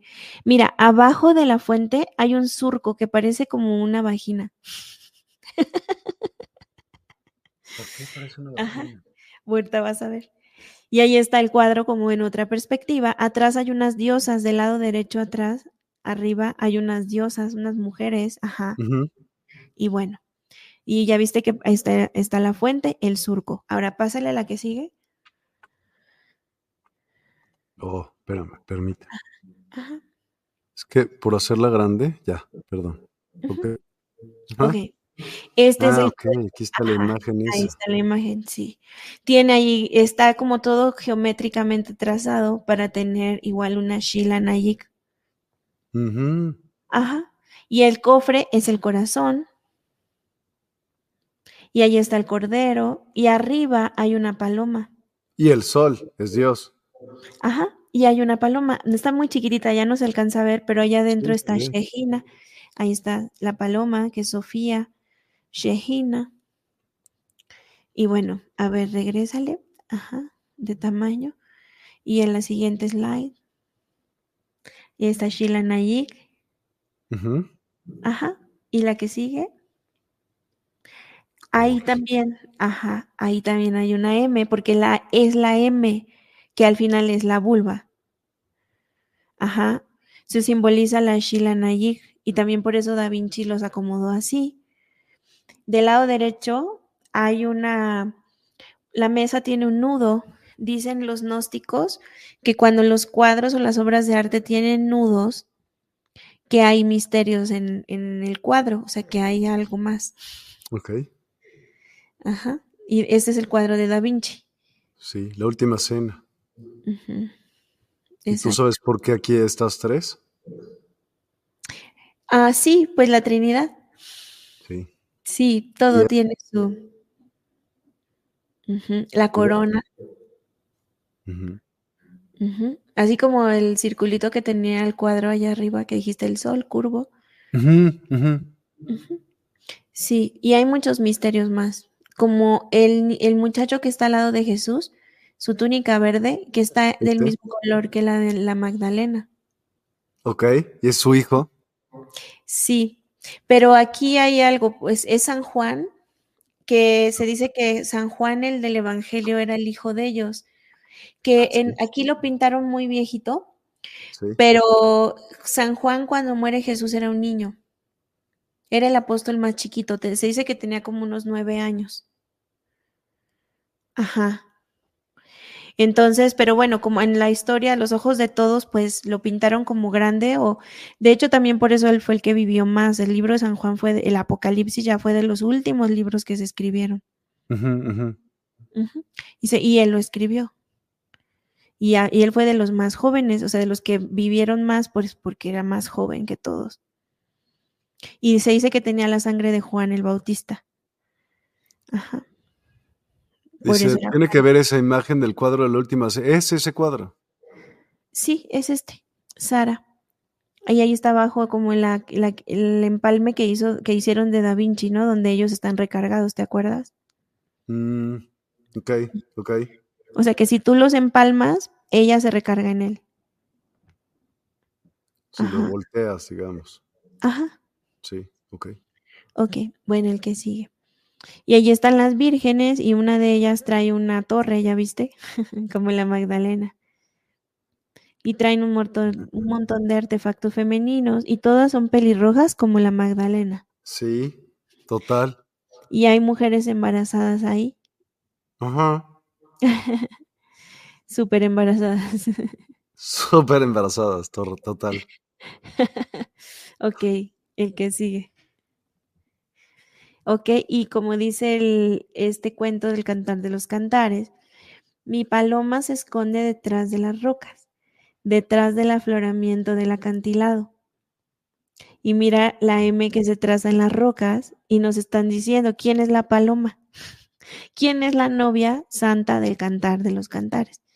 O sea, estos hombres que pintaban estos cuadros eran unos genios o sea, podían destruir todos los libros, los, ahora sí que la ignorancia los ignorantes podían romper todos los libros, pero en una obra de arte tú lo estás viendo y tú solo ves señores, plantas, el cordero, pero está llegando todo esto a tu inconsciente para que no se nos olvide quién era la madre. Lo dejaron ahí para que no se nos olvide. Entonces ahí están, ahí está María Magdalena atrás del afloramiento del acantilado detrás de una M, y está con otra mujer, con su gemela, bueno, no es su gemela, es que hacen como unas analogías ahí cuando se estudia María Magdalena. Y, la, y la gnosis se hacen como unas analogías ahí con otra María, que era María la prostituta, esa sí era otra, María de Egipto, que de hecho vivió años después que María Magdalena o antes, no me acuerdo, no vivió en el tiempo de María Magdalena, pero que... ¿Fue cuando lo iniciaron en, en Egipto? Pues quizá. Ok. Este, pero es que María la de Egipto es una mujer con su propia historia que pues la tacharon de prostituta o creo que sí practicaba la prostitución y también era una María. Pero te digo que era sagrado eso, eso es lo que, sí, lo que nos era sagrado. el otro día. Ajá. Exacto. Por no eso. es como se entiende aquí de prostitución del Chicago, no, era, Exacto. enseñaba. Exacto. Era un arte, o sea, y eran mujeres que, de hecho, dicen que era las hijas de los pudientes en Sumeria se peleaban y que era un orgullo para que entraran a esos templos. Entonces era como mi hija está en el templo. Ajá, uy. o sea, era, un honor que, que, la hija estuviera en el templo. Ay, yo que hubiera dado que mi papá dijera, Ay, mi hija está en el templo. Pero no. Todo lo contrario. Ok. Y entonces, este, pues ahí, ahí está el código. Ajá, y así hay muchos. Va, entonces si quieres, pásale a la que sigue. Entonces, la sangre del cordero pues simboliza la sangre del nacimiento, la sangre menstrual, porque se dice que antes de que entrara Yahvé, el Dios castigador, este, mmm, que la sangre que se ofrecía era la sangre menstrual, pero pues como la mujer se fue 20 niveles abajo en la escala de las castas, ¿no? O sea, nos, pues ahora sí que pasamos a ser de lo peor ya no quisieron usar la sangre de la menstruación, sino eh, empezaron a matar animales. Y en la época de Jesús todavía en los templos hebreos se sacrificaban animales. Uh -huh. Y se ofrendaban y palomas y corderos y todo eso. Entonces, bueno, si quieres pasarle al que sigue. Ok, y este cuadro, esta icónica imagen de la Madre María, pues no es desconocida. Es que en todas las épocas ha habido como una María, José y Jesús, en todas. Uh -huh. Uh -huh. En todas las eras. Eso. Cuando ya vienen como a despertarnos, pues ya, ajá, se muestran. Bueno, el que sigue. Entonces, pues ahí está también uno. Es, estos también fueron pintados por el mismo artista y dicen que los pliegues de la falda simbolizan vaginas. ¿Ya viste? Que tienen como vulvas. Ok. Pintaban padrísimo, ¿no? Increíble. Sí, sí, hermoso. Y bueno, abajo está el piso negro con blanco, como el piso de, de los templos masónicos, que también tiene su yin y su yang. Atrás del sacerdote hay dos columnas, de un color y de otra, que se llaman en la Cábala también tiene una simbología las dos columnas, se llaman Hashin y Boaz. Y en, uh -huh. los, templos, en los templos sagrados siempre las, las, ponía, que son pues el, lo femenino y lo masculino. Ok, la siguiente. Ok, el alma es femenina. Y ahí está el pez de Jesús. Ves que el pez es uno de sus símbolos. Cuando se unen los dos círculos, cuando es eh, ajá, la unión sagrada, ahí el pez. El pez se crea el pez, que es la era de Pisces, uh -huh, de Jesús. Ok, lo que sigue. El piso masónico tiene cuatro diferentes significados. Ajá, tiene un chorro de significados, ¿verdad? Eso no me he metido a estudiarlo totalmente. Conocimiento y aprendizaje, universalidad, moralidad y ética, y dualidad y equilibrio. Mmm, qué interesante. Súper bonito. Sí, vaya. Ojalá lo aplicáramos con la moralidad, la ética, los políticos. okay. ok. Bueno, y entonces, bueno, María Magdalena llega a nuestra vida para que recuperemos estas memorias, para que nos acordemos de esta energía del corazón, para que nos acordemos que venimos en pares, que nos necesitamos el uno al otro para la multiplicación, que pues la, es el camino de la pareja sagrada también, es conectar con este, con este camino y no solo de la pareja sagrada afuera, sino adentro de uno mm. y del, del matrimonio sagrado entre materia y espíritu. Ajá, también, pues es esta dualidad, que lo material no está dividido de lo espiritual, que sino que es lo mismo. Lo que decían los místicos antiguos, materializar el espíritu y espiritualizar la materia. Uh -huh. Entonces, pues así como los magos, piensas algo y ya lo estás creando en el mundo físico, ¿no? Entonces, ajá, Y entonces también lo, te das cuenta que lo físico está lleno de espíritu. Está lleno de, de, vibración, que está lleno de inteligencia, de conciencia también, todo, todo lo que hay. Entonces, bueno, ¿qué más? Qué padre, Mario. Sí. Y bueno, no es, María Magdalena, cuando hablamos de sus enseñanzas, no es para hacer un culto más, porque de Jesús se hizo un culto, pero pues un culto, pero sin, sin esencia, sin práctica, ¿no? Entonces, no María Magdalena no es para ser un objeto de culto más y ahora en vez de pedirle a Dios, pedirle a María Magdalena. Pues no, sino que más bien ella es para que portemos nuestra esencia, para que conectemos con esta conciencia que traemos dentro y ser verdaderamente encarnar este mensaje de amor y de unión. ¿Cómo? Pues primero a través de uno y de los procesos personales de uno y de la pareja sagrada contigo mismo y pues con tu padre y tu madre. Por eso yo amo las constelaciones porque me han ayudado también muchísimo pues en esta labor de unir a los hombres y a las mujeres, en esta labor de unir parejas, en vez de que nos separemos, pues aprender a amarnos con nuestras diferencias. Y pues decía una vez, ¿no? en un sueño, un espíritu me dijo, estamos creando juntos la nueva humanidad. ¿Qué espíritu? Estamos... un espíritu. ¿Pero no sabes cómo se llamaba? No, pues no, eran como unos seres de... pues, ¿por qué no? Pues pregunta, oye, ¿cómo que no? Me acuerdo de ellos, pero no, no sé cómo se llamaban, pero eran como unos seres, eran como unos seres de otro lado. Ok. Y me dijeron así, pues, yo creo que éramos nosotros, quizá los mismos humanos en el futuro, no sé, eran unos seres de muy alta frecuencia. Y me dijeron, estamos creando juntos la nueva humanidad, estamos creando juntos la humanidad del futuro. Ajá, libre de pues enfermedades, dolencias, penas, culpas, ya conectados pues ahora sí que desde la conciencia, desde el amor. Mm. Y bueno, pues eso es por mi parte. Bravo, de verdad bravo, estuvo padrísima tu presentación, padrísima. Lo hiciste súper, súper bien. Tenía algunas preguntas, pero la verdad creo que resolviste tú todas las preguntas que pudo haber tenido. Eh, si hubiera alguna otra, quisieras contestar, si hubiera algunas preguntas que, te vayan a hacer desde el público. Sí, pero me comentabas que vamos a hacer como una meditacióncita. Vamos. Pues de una vez. hacerlo entonces después? Sí, de una vez, porque el tiempo luego vuela y ya lo último las preguntas, ¿cómo ven? Perfecto, me parece increíble. Entonces, hagámoslo después de la meditación. Solo antes necesito ponerte unas eh, palabras de nuestros patrocinadores, o sea, de Adelante. A ver.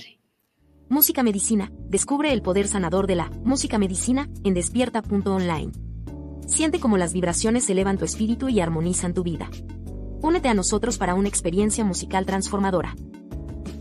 Despierta Token Participa en nuestra comunidad y obtén Despierta Tokens. Conéctate, prefiere amigos y disfruta beneficios exclusivos. En despierta.online, cada interacción te acerca más a tu despertar. Cursos y talleres. Explora nuestros cursos y talleres en línea. En despierta.online, te guiamos en el camino del autoconocimiento y el crecimiento espiritual. Aprende y evoluciona con nosotros. Sesiones personalizadas. En despierta.online, ofrecemos sesiones personalizadas para tu desarrollo espiritual. Obtén orientación y apoyo específicos para tu camino hacia una conciencia ampliada. Oráculos. Experimenta la magia de los oráculos en despierta.online. Descubre guías ancestrales y perspectivas modernas que iluminarán tu camino. Listo, ¿qué te pareció? Fabuloso. Pues mira, me vas a dar el, el honor de ponerte música, justo música medicina. Y pues creo que escogí una muy buena, que se llama Mujer, justo, pues para esto que, estamos platicando el día de hoy. ¿Te parece bien? Sí, genial. Bueno, amigos, en lo que Miguel nos coloca la música, pues yo les quiero decir pues que siempre, Si tienen una velita, los invito a encenderla. Yo, yo suelo tener una, una llamita encendida, em, pues para todos, ¿no? Como para abrir el espacio, para que lleguen los recuerdos, para, para conectar con nuestra propia luz interior. Entonces los invito a que, a que enciendan una vela, y si no tienes, no importa. Cierra tus ojos, siéntate cómodo.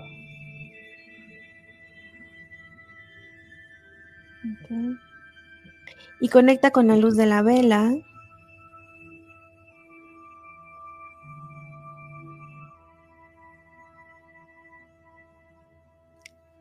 Siente este fuego encendido y conforme vas respirando deja que este fuego entre en ti. Siente como con cada inhalación jala su calorcito a tu cuerpo y exhalas por la nariz también. Inhalo nariz, exhalo nariz. Y déjate envolver por el calor y la luz de este fuego. Deja que se encienda en ti esta llamita en el centro de tu vientre.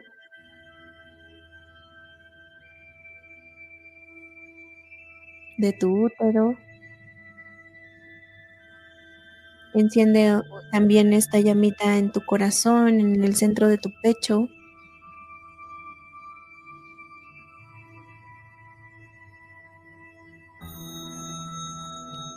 También enciéndela en el centro de tu cerebro. Y siente estos tres fuegos encendidos. Sientes cómo se empieza a calentar tu alma.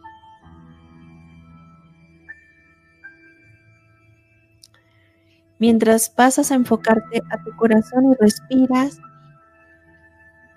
dejando de estar centrada o centrado en tu mente,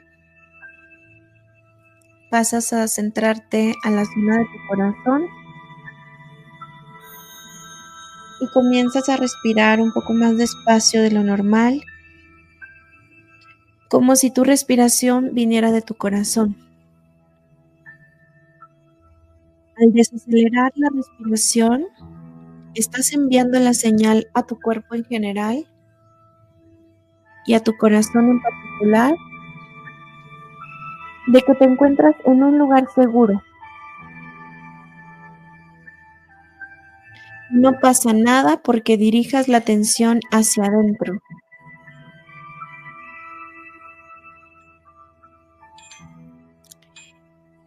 Este paso puede ser en sí mismo una técnica potente para escucharte, para observarte. Y ahora activa un sentimiento positivo desde el centro de tu corazón. Haz un intento sincero de experimentar un sentimiento bonito, regenerador, como gratitud, aprecio o cariño por algo o alguien presente en tu vida.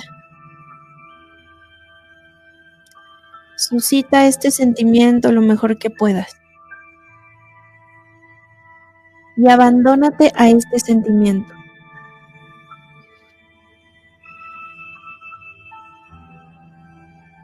Ahora imaginas que apareces en la orilla de un embarcadero. Estás en el río Nilo. Y del otro lado del río están las pirámides de Egipto. Admiras la belleza de estas antiguas construcciones y honras la sabiduría antigua. Arriba sobre las pirámides brillan las estrellas. Y fijas tu atención en las tres estrellas del cinturón de Orión. Otra estrella, la azul, la estrella azul más brillante del cielo.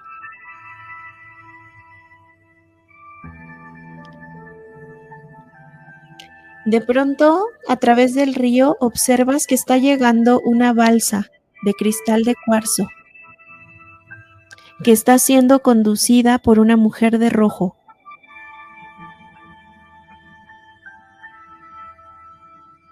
Se coloca frente a ti y te invita a subir.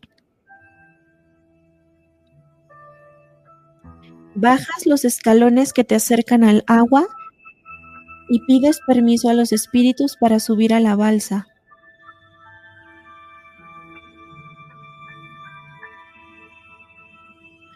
Con confianza, pones un pie en la balsa y te subes.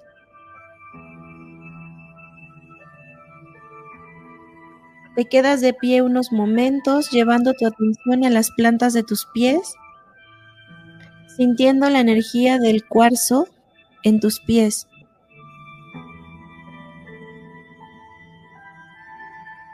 Miras hacia abajo a través de la balsa y miras las profundas aguas del río Nilo, que parecen tener estrellas y el cosmos dentro.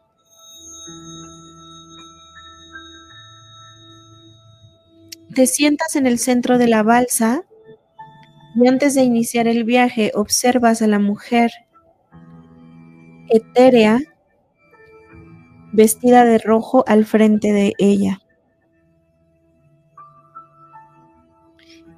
Ella eres tú, es tu ser superior, es tu alma. Y está hermosa con telas preciosas, brilla, irradia luz y sabiduría. Ella pasa al frente de la balsa y comienza a remar con facilidad y empiezas a recorrer el río de noche. En el cielo miras la luna llena iluminando tu camino.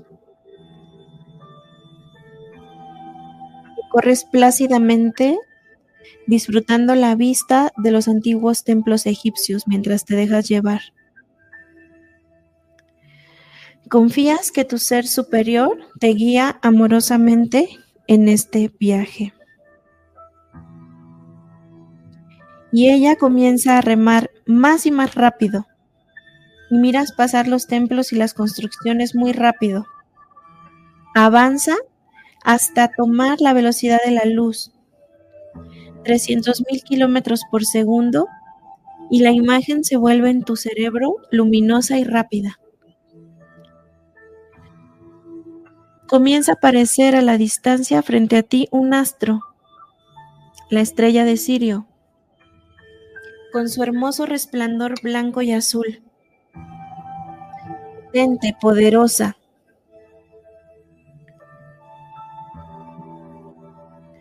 La barca se posa a unos kilómetros y miras a Sirio flotar a la distancia frente a ti.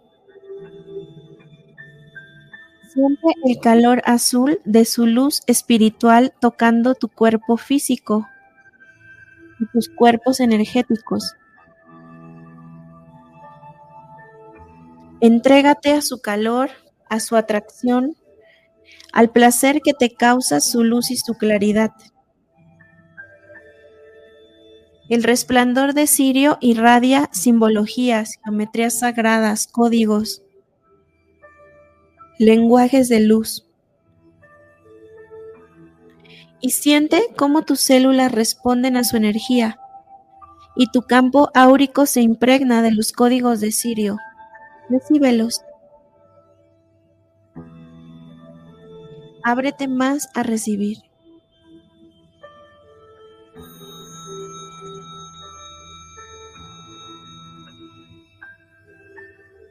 Una vez que estás cargado de esta conciencia y de esta luz, el velo con el otro mundo se hace más delgado y a tu alrededor se abren poco a poco los portales de la visión. Apareces en una ciudad de luz, templos blancos magníficos, pirámides, ríos de aguas claras, árboles, un auténtico paraíso. Estás de pie frente a un inmenso templo blanco de mármol. En la plazuela, frente al templo, hay árboles sagrados muy antiguos, robles, olivos, un lago de aguas cristalinas, la belleza en todo su esplendor. El templo blanco tiene torres y su puerta principal es inmensa y hecha de oro.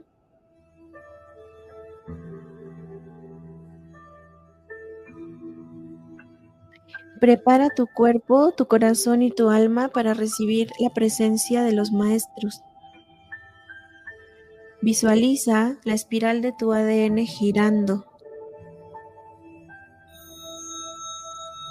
Una puerta de oro se abre frente a ti y aparecen las figuras etéreas de Yeshua y de María Magdalena no con sus cuerpos físicos, sino con sus cuerpos de luz. Tienen un resplandor luminoso y cálido y son mucho más altos que tú. Alrededor de ellos sus auras irradian los colores del arco iris. Y sonríele a sus presencia, recíbelos con, con calidez y con apertura y siente cómo tu ADN gira con mayor velocidad y vibra con la luz de los maestros.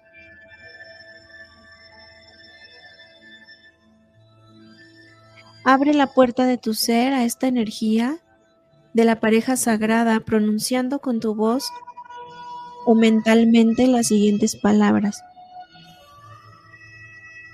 Estoy preparado para volver a mi esencia. Soy digno de los milagros destinados a mí. Hoy se unen en mi conciencia los divinos Padre y Madre, creadores de toda la vida. Autorizo al orden divino de la luz el permiso para recodificar mi ADN con los códigos estelares del Cristo.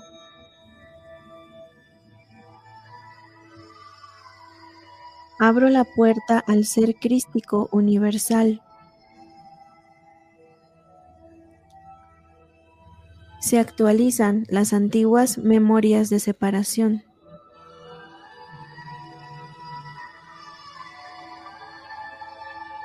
Femenino y masculino existen entrelazados en perfección absoluta.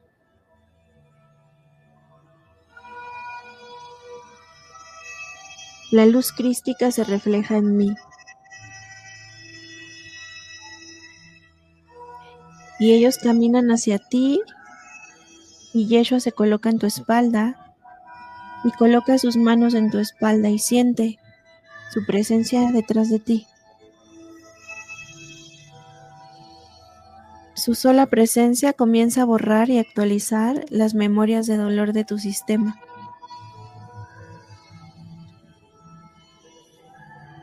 y delante de ti se coloca María Magdalena, que entre sus manos porta un grial dorado, en el cual dentro está la sustancia de la llama dorada, de la conciencia del Cristo. Unidad entre luz y sombra, fuego y tierra, agua y viento, día y noche, sol y luna, mente y cuerpo, espíritu y materia.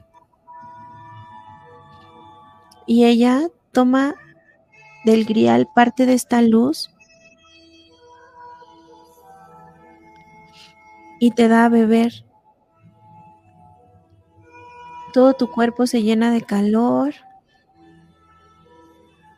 Sientes cómo se ilumina todo tu interior con la luz de esta llama, su luz líquida que irradia letras, números, geometrías, códigos. Cada neurona, cada canal, cada red de tu cerebro se ilumina. Y en este instante caen todas tus resistencias al éxtasis, al amor y a la vida. Permites que esta sustancia entre al centro de tu mente, de tu cerebro, a tu corteza cerebral.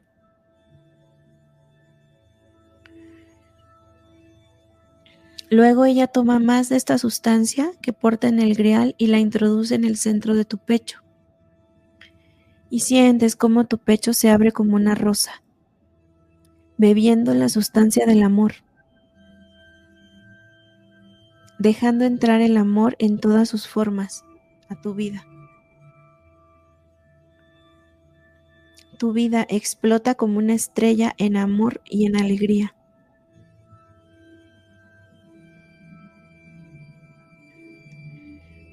Y ella te abraza mientras sientes esta sustancia correr a través de tu sangre y entrar y salir de tus pulmones a través de tu respiración,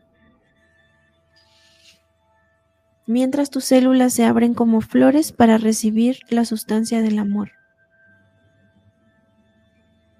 de la conciencia.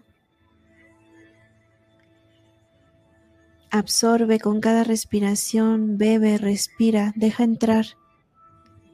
Toma, transmuta. Siente el universo girar dentro de ti, órbitas, planetas, soles y lunas, ciclos, el tiempo, la eternidad.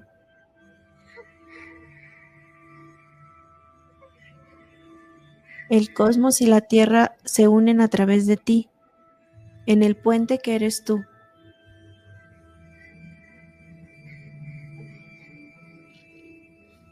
Inclinas tu cabeza hacia ellos en señal de agradecimiento y te hacen saber que te acompañan.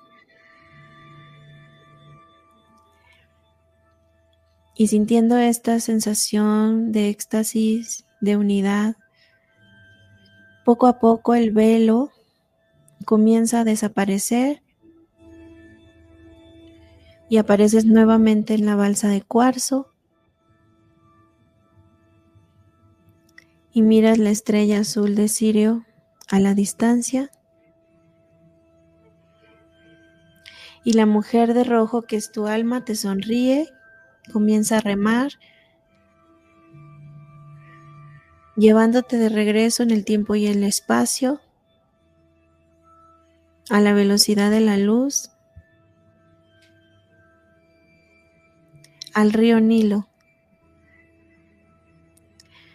Y agradecemos por este viaje de conocimiento que es la vida,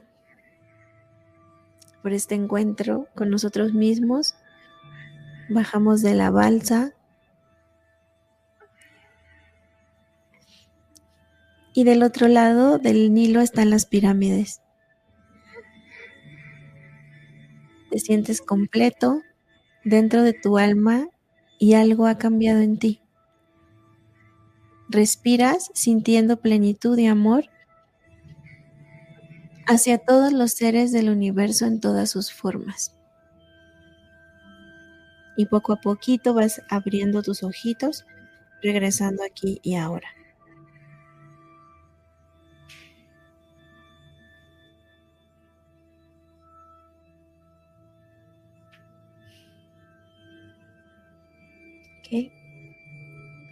Gracias, Miguel.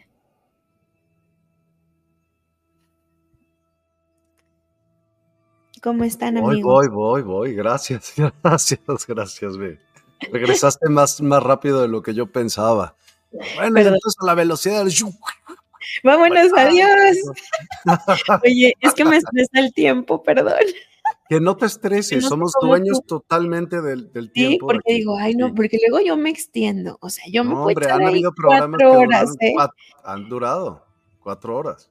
Ah, ¿de veras? Ay, mira, de haber sabido, porque decía, ay, ¿por qué? No, para nada, pero estuvo padrísima, te agradezco muchísimo, muchísimo. Eh, este, este momento estuvo increíble. Déjame leerte algunos comentarios que han puesto y los que van a poner. Y si tienen preguntas, ahora es cuando.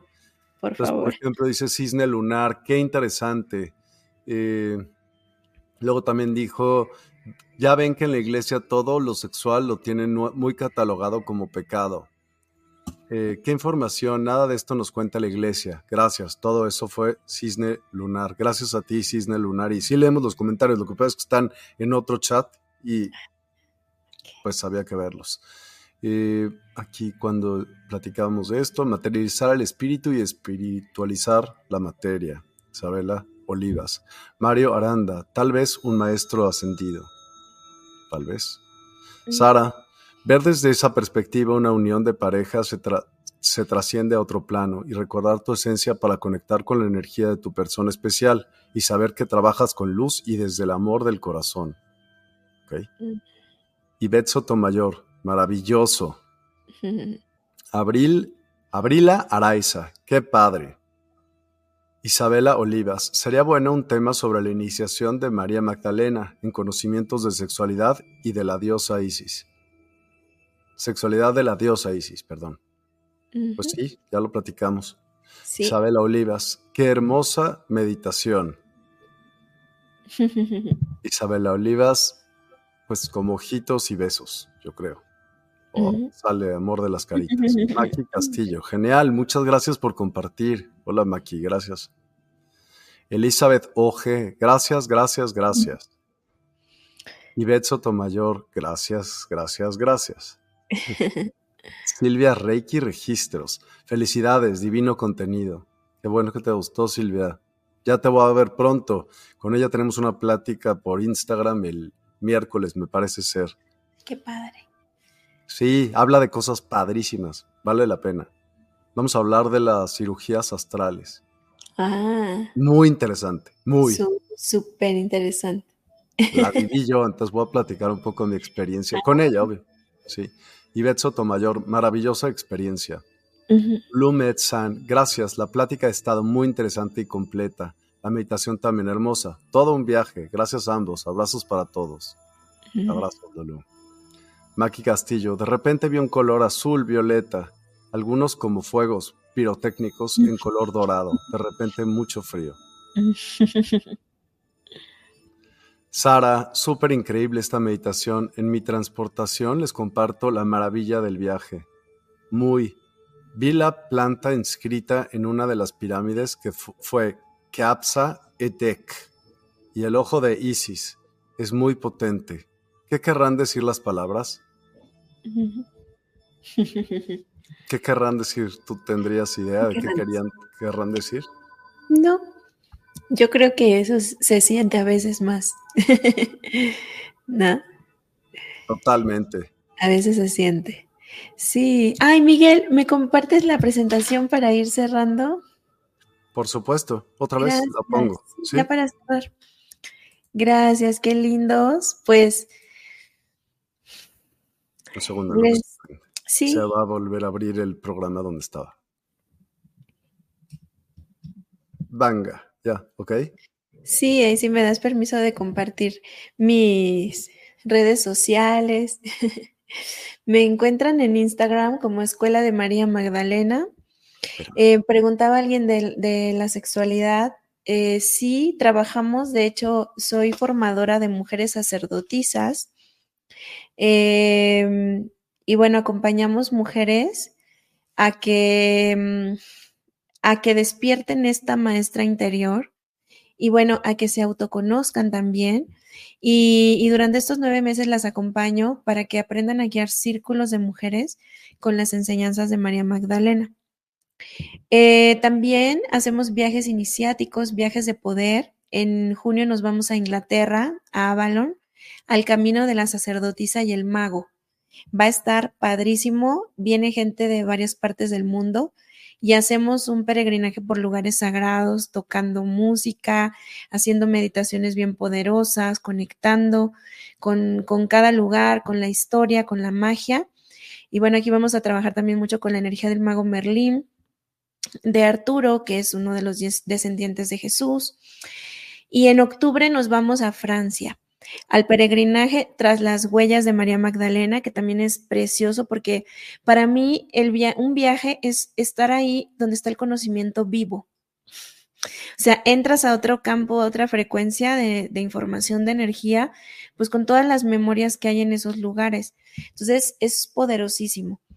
También ahorita tengo este proyecto que se llama Bésica Piscis, Retiro Festival Bésica Piscis, eh, que va a ser acá en la pirámide de Cholula, Puebla. ¿Sabes, Miguel, que es una de las más grandes del mundo, la más grande del mundo?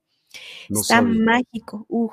es un lugar mágico. Yo vivo en Cholula, estoy transmitiendo desde Cholula. O sea, acá adelante tenemos pues el, corazón de México, estamos en el corazón de México y está el Popo y el Iztaccíhuatl, ¿no? Que son también esta pareja sagrada, que es una de las misiones también que tiene México. Oye, ¿le has visto las fotos por arriba? Se ve brutal, la mujer dormida y así. Sí, sí, se ve la mujer dormida claramente.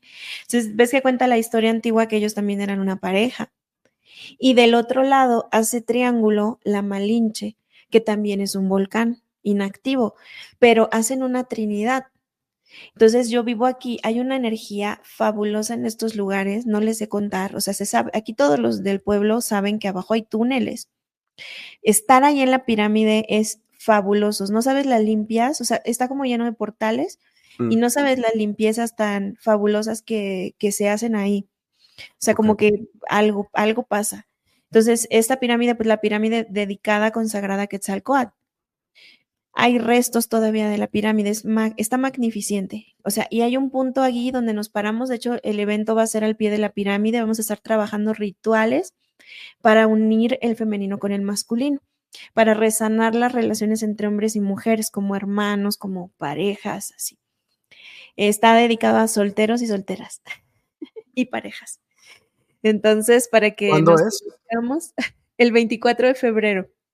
Ok vamos a hacer kirtan, vamos a tocar música, vamos a hacer danza, movimiento, vamos a trabajar con tecnología 8D para meternos en inmersiones muy profundas.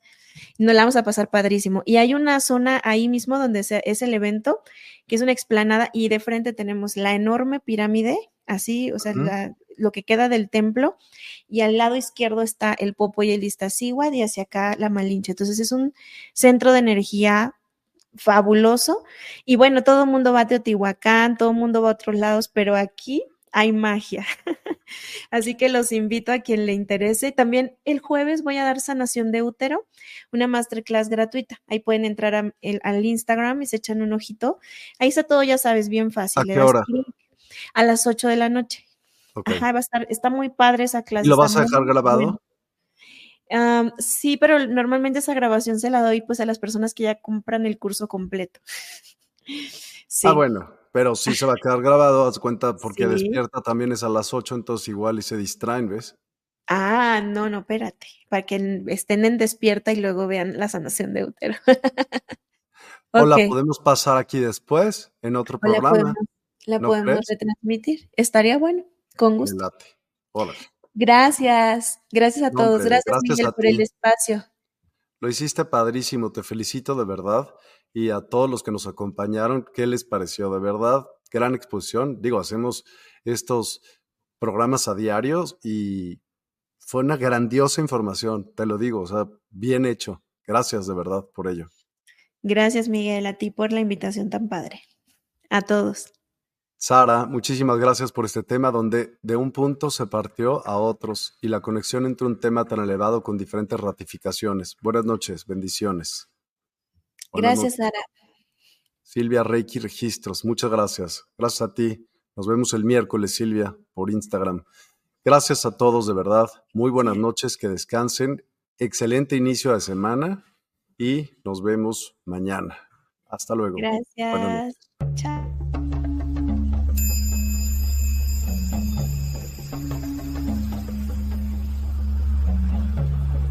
Despierta tu conciencia. Exploremos cómo comprometernos con nuestra conciencia para experimentar una transformación interior y vivir una vida más plena y consciente.